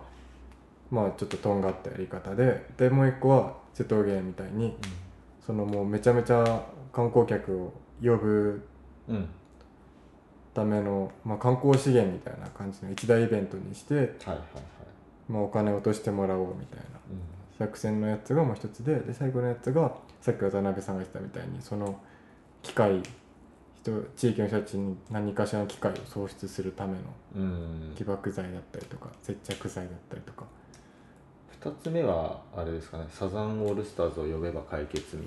たいなことではない どうなんわかんないですけどサザンオールスターズ古いまあでも実際そのじゃあ瀬戸芸に うんめちゃめちゃ行ってるはい女の子たちっていうのは、やっぱりその大学生で文系ちょっと可愛い、はでまあ大学生じゃなくても来る人たちちょっとアート好きでおしゃれみたいな人たちが行くと、サザンオールスターズやっておっさんがいっぱい集まるよりかはああれですかね効果があるあるあそうーただそのあれですよね Perfume とライゾマティクスを呼べ ばいいみたいな話に今度はなってくるみたいなそうっすねまあだから建前として地域の良さみたいのを再発見したりとかうんねまあ持ち上げてそれを見れるよみたいなうん風にしてるのがちょっと Perfume とは違うかもしれんけど、まあでも本当に経済効果だけだったとしたらう Perfume の方が良さそうっすよねんうんまあ別に彼女たちもねにやってもらう本当にその場でしかできないそりゃライゾマさんとかででもね、うんそのその場所を使って何かやるとかそういうあー大大物って意味でもあるちょっと ちょっとふざけたけどなんか大物の名前が知れてるでもちゃんと考えてなんか作れそうな人を呼ぶみたいなの方がなんかいいいいのかな代表選手をよ呼ぶみたいなオリンピックみたいにうんこのなんかさわかんないですけどそれが一番人は集まるよね2つ目だと。ですると1つ目が面白いのかなやっぱりサイトスペシフィックなものでもさ今度そうするとサイトスペシフィックなものっていうのはなんか考えたことありますちょちょっとちょっと待ってくださいねそうでそのサイトスペシフィックなものはいはいっていう話ってサイトスペシフィックなものでねまあ例えばもうめちゃめちゃ実力ある作家が、うんまあ、超集まってやるっていうんだったらそれもちょっと面白そうで見てみたい気がするんですけどうんまあ実際でもサイトスペシフィックなものみたいな名目でやってる芸術祭とか見に行っても、はい超つまんなくておおやっぱそうなんだ実際にやってる人でもそう思うんですねくっそつまんなくて、うんなんかそういう感じになるとねその勘違い現代美術作家みたいなやつ がすっげえ湧いてくるんですよ。ほうほうほうほうでそんなさサイトスペシフィックって言ってさうんそもそも環境から影響を受けてそれがアウトプットになってる当たり前のことなのに、うんそれをね、まあ、美術史的にそういうのがちょっとなんか新しいねみたいなところだけを取ってさ、うんでサイトスペシフィックだからここの山の何かとか、うんここに落ちてるとか、うんうんうん地域の産業とかこの建物とかってやるけどそんなの別にねどこだって起きてるしもっと言えばうんまあ別にじゃあ東京の美術館でやったとしてもその空間的な構造に対してさうんどういうふうに配置しようかとか何やろうかって考えるわけで。まあ当然の仕事ですからねそ れがそういうねだから現代美術みたいな風になってくると、うんなんか本当のなんか芸術がある意味みたいのがちょっと分かんなくなってきちゃう。はいで、はいはいなんかわけわかんねえことべちゃべちゃ喋るやつがめっちゃ増えるって いうそれは全然好きじゃない。なるほねどうんうんなんか現代美術っぽいみたいな言葉でさはいマジで使うんですよそういう人たちって、うんでメディア何なのとか何のメディアでやるのとかって聞くと、うんまあ現代美術ですとか言って言ったり する は何それって 思っていでしかも美術ですそうメディアメディアとしてのうんはい うんすごいなでつまり何なのっていうと、うんだからまあ現代美術っぽくその場であることをその場でしかできないようにとかっていうことを普通に言ってきてしかもその人ちょっと、まあ、自分のせちょっとした先輩なんですけど、うんちょっと注目されてるというかなんかそんなの がねそれはひいどいですねやいやそうびっくりしました、まあそれは一昨日ぐらいなのかなあったのたまたま行ったギャラリーにうん先輩いてあの喋ってたら地域で活動してるって言ってそんなこと言っててうんクソだなって 思ったんですけそどれはなかなかのよよく言ったっていう感じですねメタ的なパフォーマンスだったりしませんそれえでもねマジです実かはそういうやつ多いですよえだから本当に さ VS の人たちとか大好きでんああいうとこ行くと本当にムカムカムカムカしてそそれは現代芸術っぽくっていうねぽくって言ったぞみたいななすごいですね何何やってんだろうよマジやばい気持ちよくなってるんですかねななんだろうなそれがまかり通ってる業界みたいも業界もめちゃめちゃやばいなって思うんですけいど、ややばいですようん、現代アートっぽいっていう言葉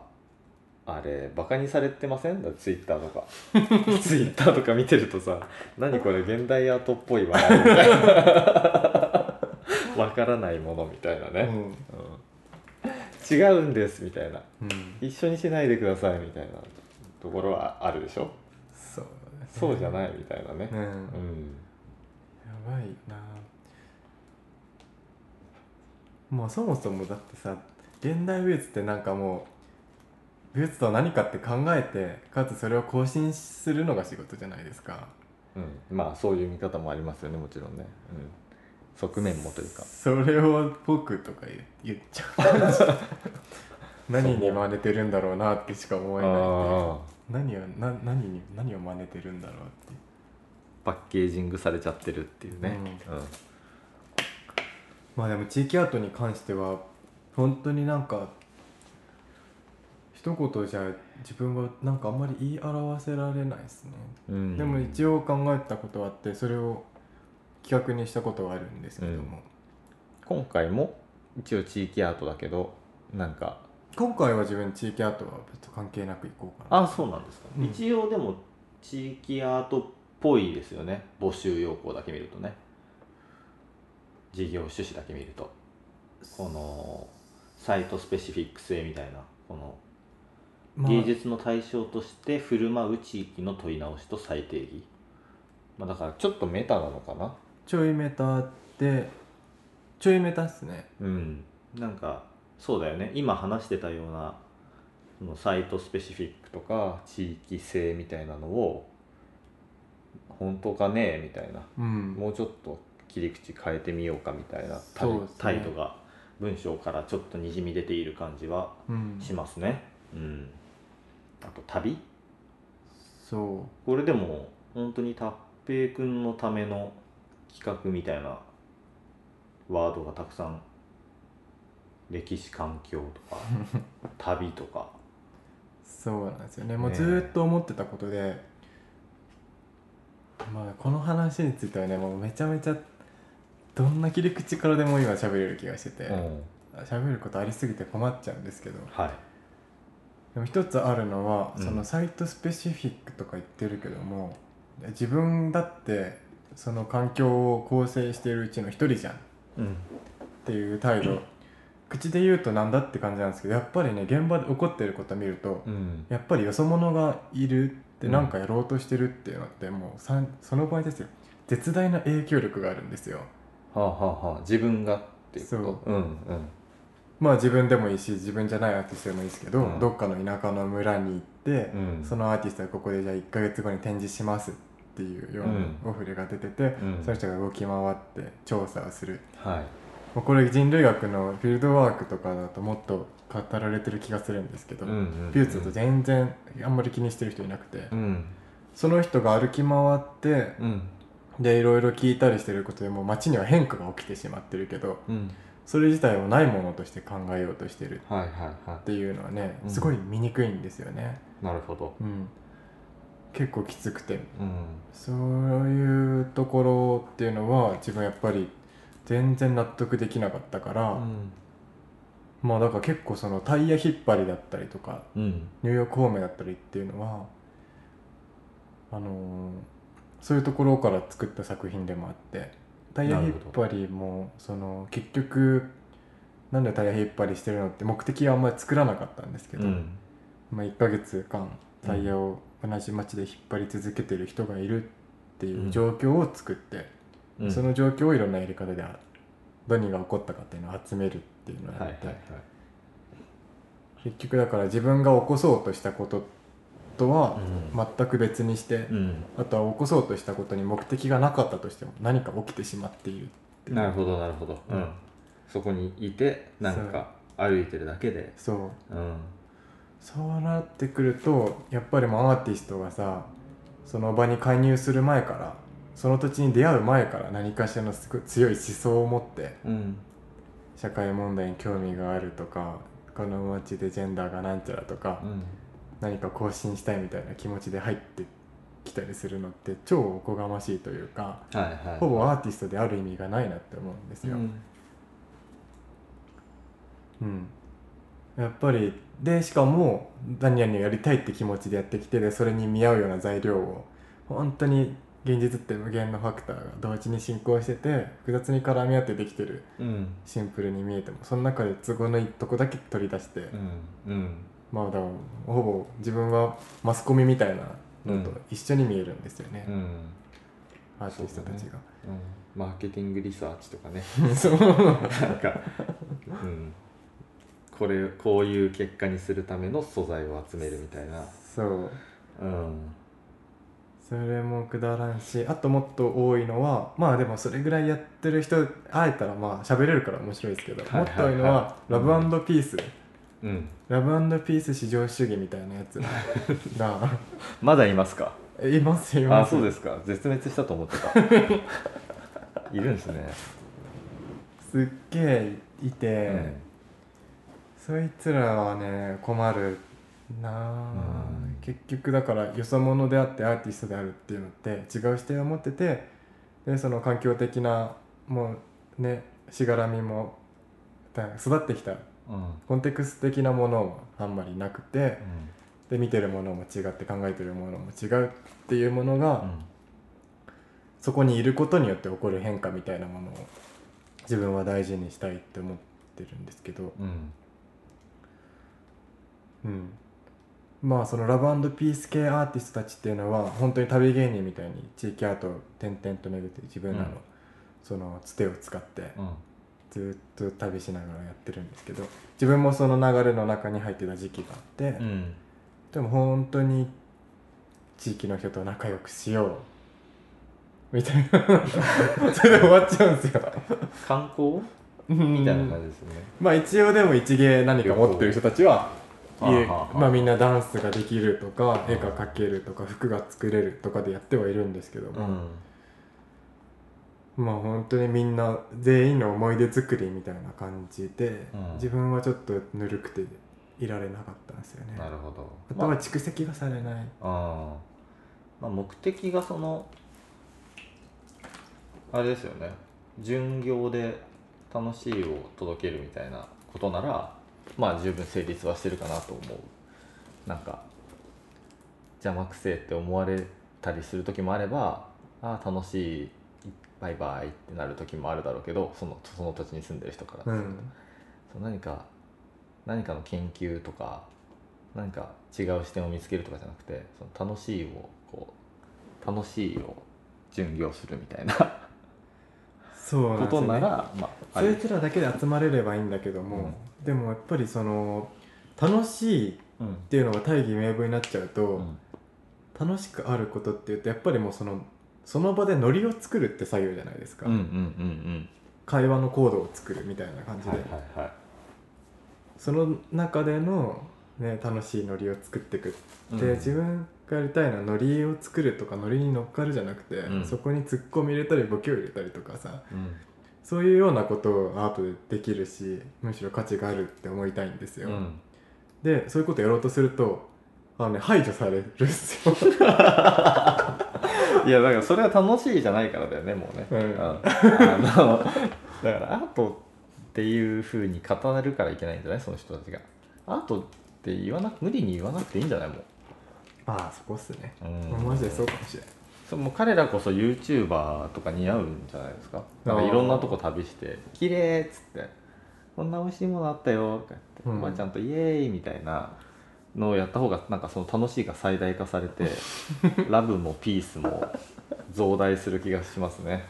そうかもしれないですね。うん、それはそれで尊い活動かもしれないけど、うんアートって言わないでいいよっていうそう。ところはあるかもしれない、うん、そうですね。まあでも結局その自分がそのね2年間ぐらいやってうん思った不満みたいのは全部芸術探検家にうん、組み込まれてるんで すよ。なるほど。なるほど。重たい言葉なんですね。 そう芸術探検は。もう本当に葛藤めちゃめちゃあって、うんこれここでバトっていいのかなとか、はいはいはいはいね、ここでここのままこのままでいいのかなとか、うんでまあやっぱり喧嘩をすごい多かったからで喧嘩するとさ本当に自分なんか嫌われ者だなとか思っちゃうんですよはいはいはいそうなってくると落ち込んじゃうしあーやりたいことやってるだけなのになとか、うんうんでもまあ思いっきりバンってぶつけてみてツッコミとか、ポケとかも超一生懸命ぶつけてみたら、うんその場で本当にカオスな状況が起こって、うん結局みんな一体化生まれて面白いものがどうんんどん起こり始めるっていう現場も何度か体験してて、うんうんうんそれとかはまあさっきの物語の話でいくと自分が信じてるその未知なものとかカオスなものから、うんいろんなそれぞれのなんだろうな人生みたいなのが表現として出てくる、うんうんそういうようなものは自分すごい好きなんですけど、はいはいはいなるほど結局だから、えっと技術探検家で大事なのは3つ心得があってうん1つは知的好奇心の肉体表現っていうんですけども、うんそれはもう態度ですねはいほう態度態度うんでどうまあ肉体表現だから、うんまあ、とりあえず好奇心持ったものをえっとやってみようっていううんスタンスでいることうんが多分重要なんですよはいはいはいでそれっていうのは、えっと、入庫にヒッチハイクでもうんタイヤ引っ張りでもとりあえず体を肉体で表現する、うんでそれ自体はまあ例えば山登ってることもまず表現と思ってみようっていう視点もちょっと入ってるんですけど、うんで2つ目が「怒る場を起こす」なんですけどもうん結局どんな態度でやったとしても自分が、ね、人間である限りで人間である限り他の人と関わってで他の人と何かしらある限りそこで自分がいることによって起こってる出来事がは現象があるわけじゃないですうか、ん状況があるわけでいでその状況みたいなものを技術としてうんあのサンプリングして使えるようにしていこうっていう態度なんですうよんね、の記録していくいやこともう技術として体験としてああもう得得していくみたい得な得していく、うん学級崩壊をこの状況で学級崩壊を起こすためには とか、はいうんうんこの空間をどこでもテーブルとかも多分そうなんですけうど、んうんうんだからタイヤ引っ張りはとか入校面は知的好奇心や肉体表現っていう態度を持ってうんやってるんですけどそれによって起こった出来事みたいなものは、起こる場を起こすの視点で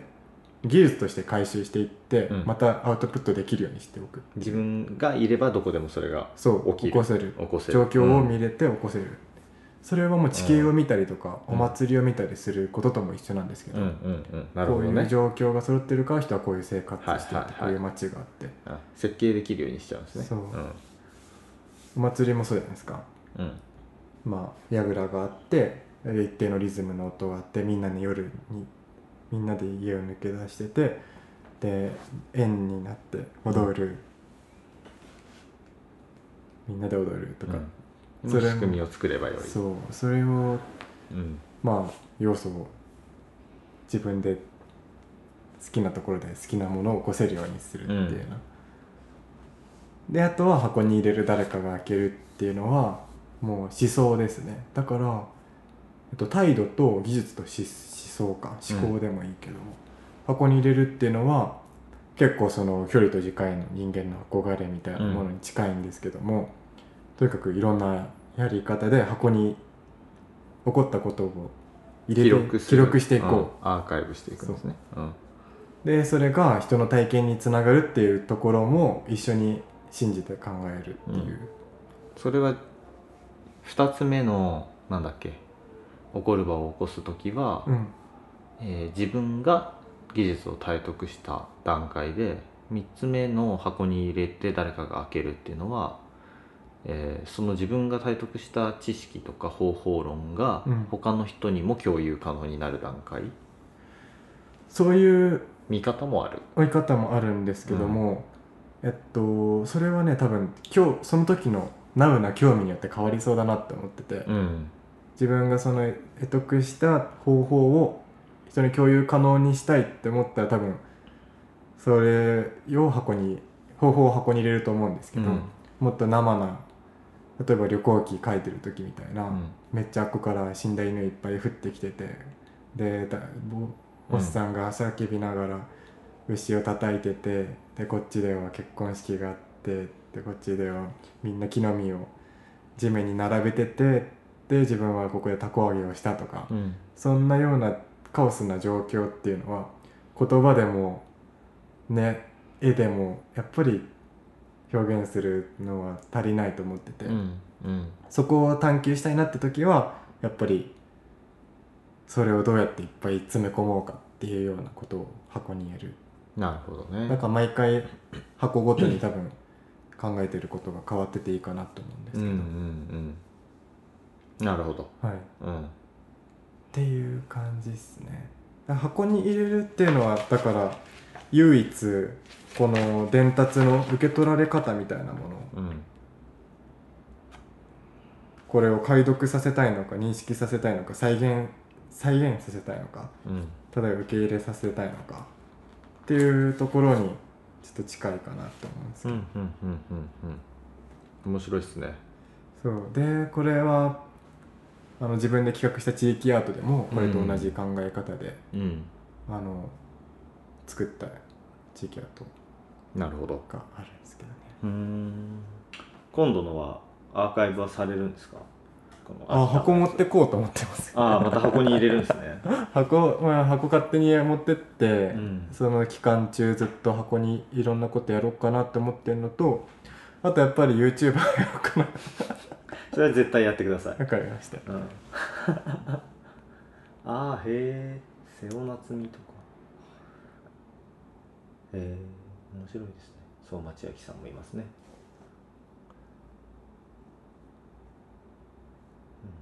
うんうんクウェートとレバノンから講師も来るみたいですね全然何の人か知らんベルリン在住2人ともやっぱおーベルリンベルリンなんですねベルリンから連れてきたのか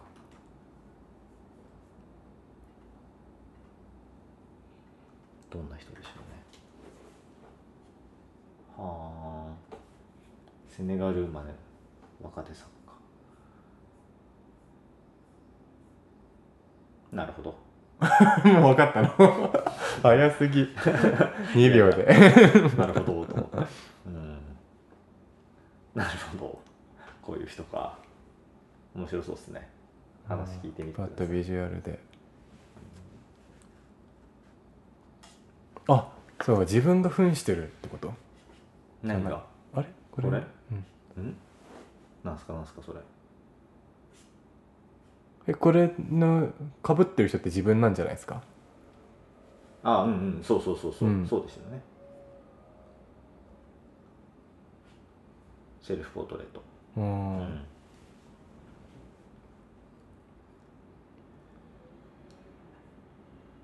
はいなるほど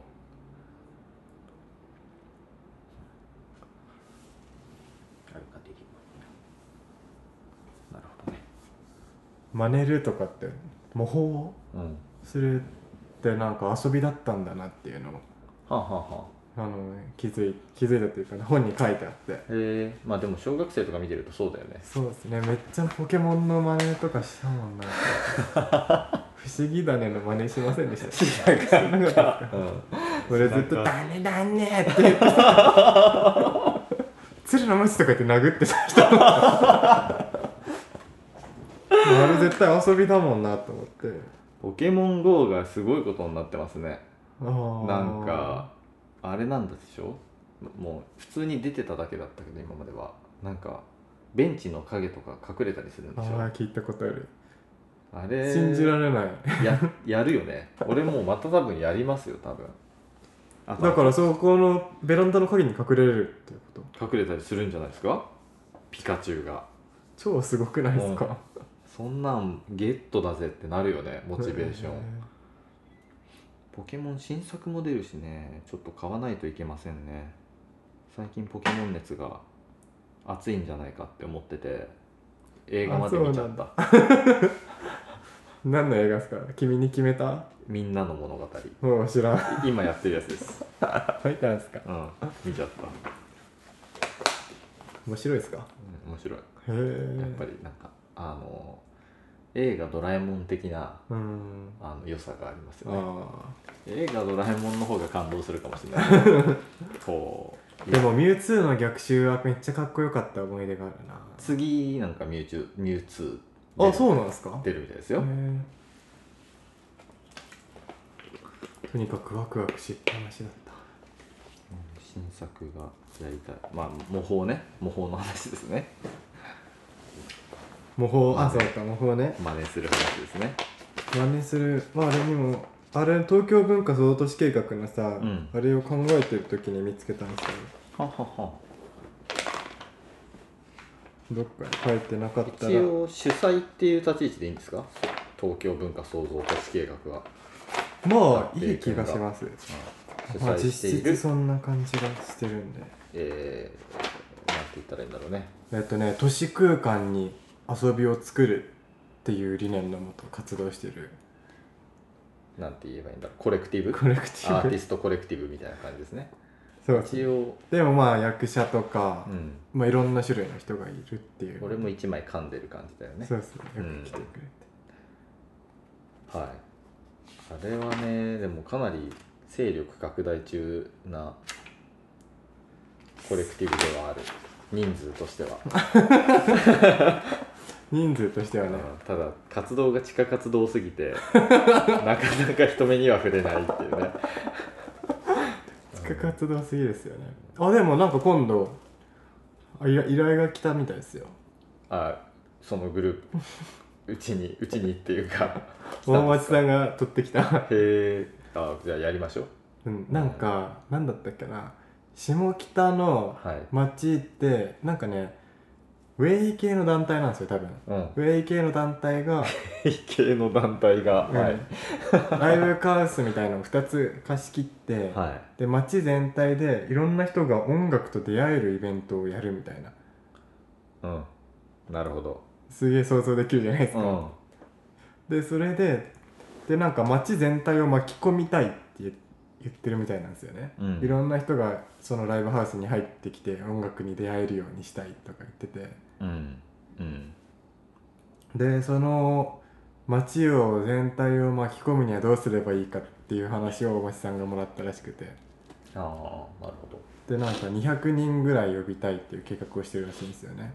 それは渋谷ズンチャカって知ってますいや知らない渋谷ズンチャカっていうのをもう何年かやってると思うんですけどえっとと近いんですかね渋前え渋それウェイ系なんですか上まあうーんそうですねどこから吹き矢が飛んでくるか分かりませんけどまあウェイ系といえばウェイ系 あそっかこれラジオだからあんまりそういうこと違ういやまあウェイ系といえばウェイ系別に、あの悪い意味ではなくねうん盛り上がっていこうぜっていう感じそうでは大事あるかなっていうこういう系ですよああ同じ同じこんな感じねノリはうん近いですねマジでこうっすねうん、うんマジでこの世界うんいやこれだからモデルケースとして使えるんじゃないですかそうれではすねまあやりたいならこれがしたいならっていう感じですけどね でもまあこのこいつらのディレクションはしなくていいかなってちょっと思うんですけどね、うんその単純にはその一コンテンツとしてなんか街盛り上げてくれる人たちが来たらしいよっていうぐらいにしていて、ん超勝手なことをやりまくるああそれもありですね、うんそのディレクションをする時っていうのはその企画段階から乗り込んで丁寧に作っていってこう盛り上がっ街を盛り上げることと普通に、えっと、何かが変わってしまうこととか面白いこととかをこう両立させてうまいバランスでやっていくっていううん方法もあれば、うんその一参加者として入ったにもかかわらず結果的にはハックしてしまうみたいなあの全てを変えてしまうみたいなそそこっでちの方がかっこいいっすねどっちもありありだからそいやまあやるとしたらそっちかもしれないですねもうこれはでも、あのポッドキャストなのであの宣戦布告みたいになりますけ どね、大丈夫かな、 うんいや大丈夫ですよそんなに人も聞かないポッドキャストだと思うのであまあでも名前は言ってないからてか覚えてないから、はいうん面白いですね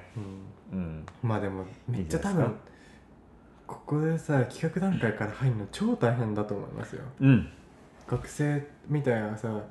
むっちゃ盛り上がってる人たち多分2 3 0人いてうんでみんなで多分ワイワイとライブハウスに絵も置いたら絵も飾ったら絵を見に来た人が音楽とも出会えるんじゃないのそれ天才みたいな多分そんなノリでやってると思うんですよちょっとそれはずさんですね それはずさんすぎますねうんまあでもやっぱり、まあ、そういう知り合い結構いるんですけど自分実は今までの今までみんながやってきたことっていうのを踏まえた上で活動をしないと同じことの繰り返しっていうねそうなんだよなまたでもでもでもやっぱりそれがあれみたいな何でしたっけそのポピュリズムうんは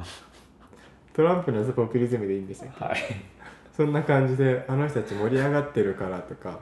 楽しそうだからとかああそのパワーはねでそもうそれでめ大っちゃめちゃ集まって事うんきて結果的結果オーライな感じが出てるんですよね、まあ何をオーライとするかですけど ねトランプをオーライとするのかっていう話になりますけど それはちょっとうなずきがたいみたいなね、そう、うんもうまあそれねまあま結構だから東京文化総都市計画はあはいその自分らのまあ自分らの方法とうんあとは良識みたいな、はい、うん、こういうことやったら良いかもねっていうのをうんちょっとゼロから積み上げていくみたいなことやりたいなと思っててうんうんうんこの中でそう、うん東京文化の中でうんそうだからそうですねやっぱり勝手な立場で自分らが思ったことをやって、それの繰り返しの中であこれが良い悪いっていうのができていけばうんいいかなと思ってるんですけど、うんそうですねう、ん、いいと思います本当にねもうただ批判する人に自分なっちゃうからすぐ ウェイ系とか言って自分でちょっとね作らなきゃいけないバランスを取らない勝手に、まあ、ぶつけていくっていうのもありですねイベントにねいろんなイベントにいろんなイベントやってるところで僕らも勝手にイベントやるとかねそれめっちゃいいっすねまあうん 大変な思いをすることにはなりそうだけどいややりますか、うん、やってあでみもる渋谷に一回突っ込んだことあってめっちゃめちゃその自分むさびいてむさびの学園祭みたいのが、終わった次の次の次の日ぐらいがうんうんハロウィンで渋谷めっちゃ人集まるじゃないですはいはいかはいはいで渋むさびの学園祭ってみんなもう凝ったものいっぱい作りまくるんですうよ、んでそれ一気に捨てるんですよね、はいはいではいゴミ捨ては超盛り上がってて、うんでそれをもう面白いやつから片っ端から持ってって、うんでリアカーにめっちゃダバダバダバダってデコレーションしてうん4メーターぐらいのやばい、あの動く塊作ったんですよはいはいはいで56人でみんな歌歌ったりギター弾いたり踊ったりする人たち集めて、みんな白塗りで変な格好して渋谷にハロウィンに突撃したんです けどあれは勝ちましたね勝ちましたか勝ちましたウもェうイってなった、あの完全にうん、空気を支配できた、へえみんなめっちちゃ浮かれてワーワーやってるんですけど、うんあの俺たちが通るとみんなわーって開けて、うん俺たちがヒーローになるん ですよ、えーってでリアカーの上登れるから、上の方からなんかうーってかってやってると、うんヒーローになっヒたーローになってるあのディズニーランドのさあのなんかエレクトリカルパレードそうみたいそうなあのパレードみたいな感じうで、んあなんか来たぞって言ってイエーイって言ってあの一一大出し物みたいな感じにあな れてーなるほどね、んそういうのもありっすよねまあまあでも浮き足立ってるとこに乗っかるみたいな、うん、浮き足立ってる人たちのことはだから悪くは言えないですね 彼ら重要ですからね浮き足立ってるのすごい大事っすよね、 それ毎年やればいいんじゃないですかああそうっすねあれ楽しかった分かからんちなょいけど、っと自分もトイレにうん、いいですよこれここですかはいそうっすねまあ大変ですよ大変です よ本当に引っ越しの話なんだいや別に大丈夫ですけどね引っ越さないといけないっていうねあーズンチャカまあだからズンチャカとかじゃなくてもハロウィンとかでも、んこう乗っか乗っかっていく乗っかっていくっていうのはちょっとやりましょうかなんか面白いことできそうな気がしますね、そうっすねうん、この間ワールドカップがあったけどあ俺のワールドカップはすぐ終わっちゃったんですけどねあのなんかメキシコを応援してたんで意外と早く終わっちゃって決勝までは盛り上がれなかったんですけど乗っかるってまあ大事っすよね、うん結局それもまあ自分の芸術探検的に言うと、うんあの起こればを起こすなんですよ、うんで起こればを起こすの宣言文みたいのがまあ場をよく観察することみたいなのが結構くど,、くどく書いてあるんですようんね、まあ、まず知らない土地に行ったら小高い丘に登って全体を見回してでその土地で一番美味しいものを食べてで落ちてるものをひるみ落ち何が落ちてるか見てうんで自分の体温を整えてとかなんかそんなことが書いてあるんですけどまあ多分乗っかるためにはねその人たちの高度がどこにあるのかってはいはいいうはいようなものをうんでも観察しなきゃいけない気がしててあとどこ会場的なものもね、うんそれやったら面白そうですね結構それを地域ではやってるってことですよねそう地域ではやってる結構それはうまくいきますああもうそうですね観察する時間が長ければあと滞在してる時間が長ければすごいもコードを読み取れるううんガーンと攻めれる時とかありますそへのー超村の中で喧嘩してる3つぐらい川のグループとう、んあ川の向こうのグループと川のこっち側のグループと、うんちょっと丘のグループうんの村でやった時とかはもともともうそグループ同士で話すことなんてありえないみたいぐらい、そんなとこあるんですかや日ば本うん、へえとりあえずは本当になんかよくわかんないけどめちゃめちゃっいいがみ合ってるていうねいがみ合ってるっていうよりもなんかね喋らないみたいな感じなんですはあはよあはあ関わりあろうとしないみたいうんな超近いのに超不思議だったんですけどそれも1ヶ月ぐらいいてやっと気づいて最後の方にうんまあ友達もいっぱいいたからはいはいみんなでいろいろな体験する中で気づいていってうんでそれをまあ構築していってこうなってるからこここうやればいいかなっていうようなやり方をしたらあの本当にもう信じられないぐらい多分100人ぐらい最後お祭りやるって言ったら自分で企画したやつ来てうん川向こうからも川向こうからも丘の上から向もこうへえみんな来てうんでその場所貸してくれたおじいちゃん感動して泣いてておおこの村にこんな日が来るとはとか言って君たちのおかげだって言っすごいて。すごいですねそれはそうあそういうのがすごいもうすごい自分にとっての成功体験なんでーうん本当にいっぱいいっぱい人が来てすごいなそれはえそれはちなみに何村ですかえっとね名前もね香川のうんえっとね綾川町ってとこなんですけどこれここうんそうですうーんそうなんですねすごいなここの綾川町って言ってもまあまあ広いんですけどそれのうんめっちゃ山の奥の方で、うーん山奥の方なんですけ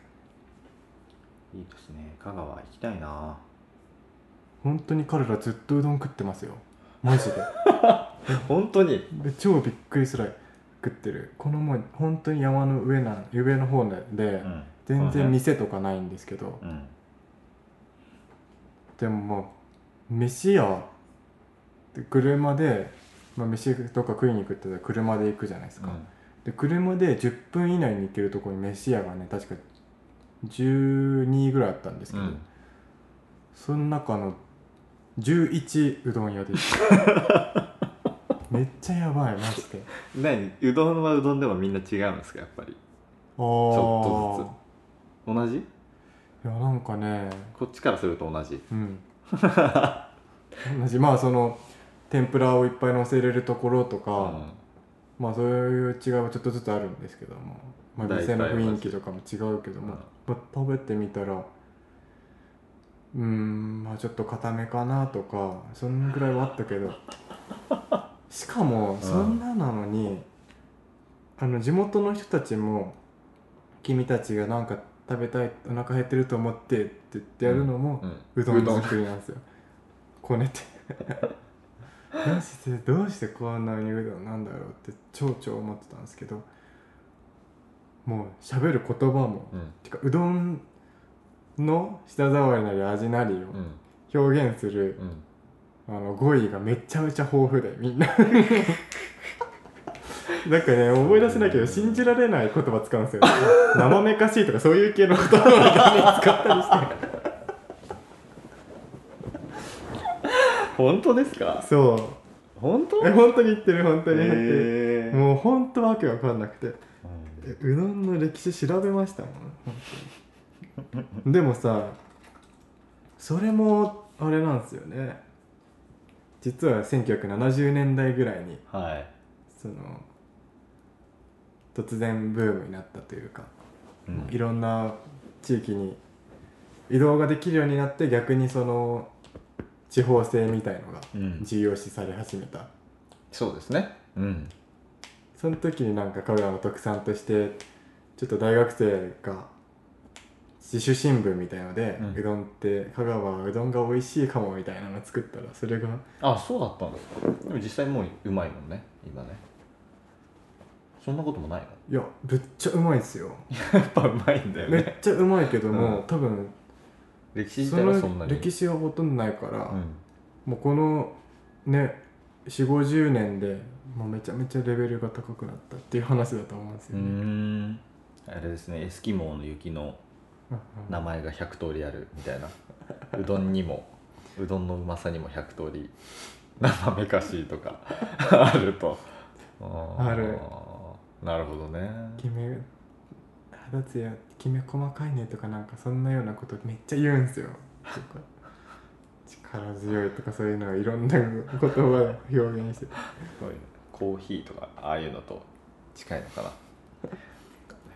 くわからんなぁでもその70年代にうん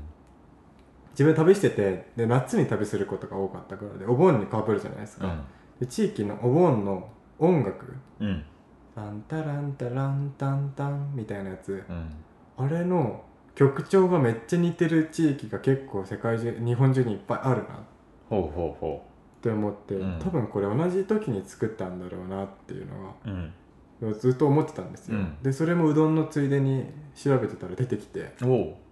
やっぱりそれも確か70年代ぐらいにうーんめちゃめちゃその地域、あの地域盛り上げようゃはいはい、はい、地域の特性を出していこうみたいな時に、うん自分らの盆踊りもいっぱい作ったみたいはで、いはいはいはいなるほどねそうそれとかはね結構嬉しかったですよマジでしあ、うんそうなんだみたいなつながったとずっと思ってたんですよ、んこの全然なんかノリが一緒だよなって思うとこあって、でも全然ね超昔からあるんだろうなって歌とかもあ感じる時があって同じぐらいの時代に一気にできたんじゃないかなって思ってたんですけどそも本当だった、うん当たってちなみに11軒うどん屋で残り1軒は何屋だったんですかあれはねラーメンか麺なのか そっかマクドナルドではなかったマクではないっすミスドもうで山の上なんでミスドでもないえだってもうコンビニだって1軒しかないんですようん10分圏内にはまあ15分ぐらい行けば2軒あるかなうんけどまあそんなところにさうどん屋だけ超いっぱいあるいコンビニも知らないようなコンビニいやコンビニはねファミリフーマートァミマとかそういう系 なるほどねあのうどん好きはようわからんすごいな本当に美味しいんですけどね超感動するうどんもあったけど、うーんうどん今日の昼はじゃあうどんですかねああ昼っつっても昼っつってもう夕方だけど ね確かにうどん食いたくなってきちゃった確かに そうですね今日はこんなとこですかああはいわかんないまだあります話したいこと全然いいですけど話したいことはあるかな、うんちょっと考えてみてなかったらうんうーん